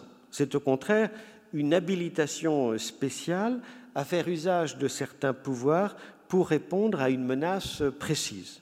Et tout doit donc être fait pour que le cadre de cette habilitation soit strictement respecté mais sans entraver indûment l'action de l'exécutif. Les instances de contrôle ont donc, dans ces conditions, un rôle déterminant à jouer. Trois types de contrôle doivent être envisagés, et ils l'ont été euh, ce soir. Il y a d'abord évidemment celui du Parlement. Les lois du 3 avril 1955 et du 23 mars 2020 lui confère le pouvoir de consolider, de proroger et, le cas échéant, de mettre fin à un état d'urgence décrété par l'exécutif. Pendant la crise sanitaire, il est ainsi parvenu, et je voudrais aussi rendre hommage à l'initiative du Sénat, euh, qu'a rappelé euh, Philippe Bas, à imposer le caractère expérimental de l'état d'urgence sanitaire, à préciser et limiter le champ des mesures exceptionnelles susceptibles d'être prises par le Premier ministre, ou encore à réduire la durée de la dernière prorogation sollicitée par le gouvernement. Il reste toutefois difficile en pratique de s'opposer au gouvernement alors que la crise nécessite justement une union, une mobilisation nationale. Et en parallèle, le Parlement a développé son activité de contrôle à proprement parler en 2015, il a par exemple obligé le pouvoir exécutif à l'informer sans délai des mesures prises sur le fondement de l'état d'urgence terroriste et le même type de disposition a été introduite dans la loi instituant l'état d'urgence sanitaire. Une cinquantaine de rapports parlementaires ont ainsi été publiés sur ces deux états d'urgence. Et en ce qu'ils permettent une vigie constante, nourrissent les évaluations, ces travaux sont d'une grande utilité. Mais sont-ils suffisants pour permettre de rediscuter de certains choix en urgence ou pour peser sur les décisions gouvernementales? On le sent, et, je sais que Philippe Bas en est convaincu, le Parlement n'a pas toujours la place qu'il mérite en période d'état d'urgence, et cela doit nous conduire à réfléchir aux moyens de réaffirmer cette place dans les moments les plus difficiles. Il y a ensuite le contrôle des juges. S'agissant du Conseil constitutionnel, je crois qu'on peut regretter que les lois relatives à l'application ou à la prorogation d'un état d'urgence ne soient pas systématiquement soumises à son contrôle. Rappelons en effet que ni la loi de 55 ni celle du 23 mars 2020 n'ont fait l'objet de contrôles d'ensemble a priori. La question prioritaire de constitutionnalité lui a certes permis de censurer de nombreuses dispositions de ces lois et de fixer des lignes rouges. Mais d'une part, les effets du contrôle a posteriori sont souvent limités sur les requérants, soit qu'ils interviennent trop tard, soit que le Conseil décide de différer euh, sa censure, et d'autre part, c'est parfois la somme des dérogations au droit commun, plus qu'une disposition prise isolément, qui est susceptible de poser une difficulté. S'agissant du juge administratif, les crises terroristes et sanitaires ont montré toute l'efficacité de ces procédures de référé en urgence pour contrôler les mesures prises justement en application des états d'urgence. Les derniers mois ont toutefois mis en lumière une certaine confusion sur la place du juge dans les institutions, confusion qu'il reviendra de dissiper par plus de pédagogie pour continuer à nourrir la confiance des citoyens. Et je le rappelle, le juge administratif n'est ni un politique, ni un expert, mais un arbitre impartial chargé de vérifier que les autorités publiques respectent le droit. S'agissant enfin du juge judiciaire, une réflexion est en cours et certains membres de la Cour de cassation qui font partie du comité d'orientation et qui nous aident à réfléchir ont notamment proposé d'aménager le champ de la procédure d'avis auprès de la Cour de cassation afin de lui permettre de fixer plus rapidement le cadre jurisprudentiel destiné à éclairer les juges du fond. On pense par exemple euh, aux positions divergentes comprises les cours d'appel sur la question de la détention provisoire et de l'intervention du juge du fait des textes pris par le gouvernement euh, dans la crise sanitaire. Il y a enfin les contrôles démocratiques, c'est-à-dire ceux exercés par la société civile à travers les instances comme le Conseil économique, social et environnemental, le Défenseur des droits, la Commission nationale consultative des droits de l'homme, les syndicats ou encore les associations. Grâce à leurs avis, leurs recours en justice, leurs travaux d'évaluation, leurs actions concrètes, ces instances n'ont cessé d'accompagner, questionner, tester et contester même l'action des pouvoirs publics durant les deux derniers états d'urgence et nous ne pouvons que nous réjouir de cette vitalité, de la vigueur de ce débat démocratique et souhaiter euh, qu'il reste le plus fort euh, possible. La dernière conséquence, et je terminerai par là, du constat que j'ai fait en introduction, c'est que les états d'exception doivent par définition rester exceptionnels, c'est, et on en revient au thème de ce soir, c'est qu'il faut en sortir au plus vite et en tirer tous les enseignements pour préparer les prochaines crises. En présentant l'état d'urgence comme une solution à la crise, en mettant en avant la persistance de la menace pour justifier son maintien, on diffuse peu à peu l'idée que sortir de l'état d'urgence est impossible tant que la menace persiste. Je ne peux pas mieux le dire que ne l'a dit Anne Levade. Or, le risque zéro n'existe pas et certaines menaces sont par nature pérennes. Il n'empêche que le coût politique d'une sortie prématurée serait sans doute fatal à tout décideur public, ce qui fait de l'état d'urgence, disons-le, il faut le dire, un piège politique dont il est effectivement très difficile de s'extraire. Je reprends là aussi euh, de s'extirper, comme le disait euh, Sylvie euh, Hubac. L'une des clés est certainement pour les responsables politiques de sortir d'un état d'urgence progressivement en montrant clairement qu'il continue d'agir. C'est ce qui a été tenté en 2017 avec la loi SILT et plus récemment avec les lois votées pour organiser justement la sortie de l'état d'urgence sanitaire. Mais disons-le, de telles lois euh, ne doivent pas conduire à pérenniser dans le droit commun des dispositions trop dérogatoires sans faire l'objet d'un débat démocratique approfondi. Or, il faut le dire, dès lors qu'on donne aux services ce soit des services de santé ou de sécurité, des outils exorbitants, eh bien, on s'accoutume à ces outils et il est difficile de les rendre parce qu'on justifie qu'on en a toujours besoin, justement parce que la menace continue, la menace persiste. C'est pourquoi leur caractère initialement temporaire est essentiel. Et si le droit commun doit à terme prévoir de nouveaux outils permanents de lutte contre certaines menaces, ces décisions doivent être prises de manière éclairée et transparente, car elles mettent en cause, comme je l'ai déjà dit, notre pacte social. L'autre clé, c'est bien sûr d'activer les leviers autres que normatifs pour accentuer la lutte contre la menace sur le terrain. C'est ce qu'a rappelé euh, à chaque fois qu'il était saisi le Conseil d'État d'une prorogation de l'état d'urgence terroristes. Mais force est de constater qu'il est plus facile pour les décideurs publics de justifier de leur détermination par l'édiction de nouvelles règles que parfois l'action sur le terrain. Ces difficultés plaident en tout état de cause pour éviter, dans la mesure du possible, le déclenchement d'un état d'urgence. Et je redis la palissade, la meilleure façon d'en sortir est à l'évidence de ne pas y entrer. J'ajouterai à cet égard un élément à ce que j'ai dit dans ma première partie. Nous devons plus apprendre des crises passées, davantage apprendre des crises passées. Lorsque l'épidémie de Covid-19 est survenue, nous avons eu l'impression que notre mémoire des précédentes crises sanitaires s'était envolée, que nous n'avions rien appris de ce qui s'était euh, passé. Mais l'anticipation des crises et la gestion des crises ne s'improvisent pas, elles se construisent patiemment, obstinément, à partir des enseignements euh, du passé et des exemples étrangers.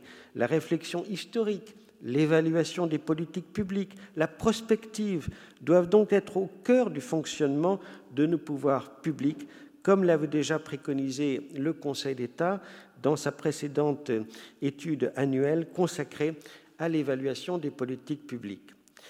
Mesdames et messieurs, chers amis, je n'ai évoqué, et de manière trop longue, que certains euh, des problèmes posés par les états d'urgence, et je vous prie de m'excuser pour malheureusement ne pas avoir apporté les réponses. Nous les apporterons plus tard, après en avoir euh, débattu, je l'espère.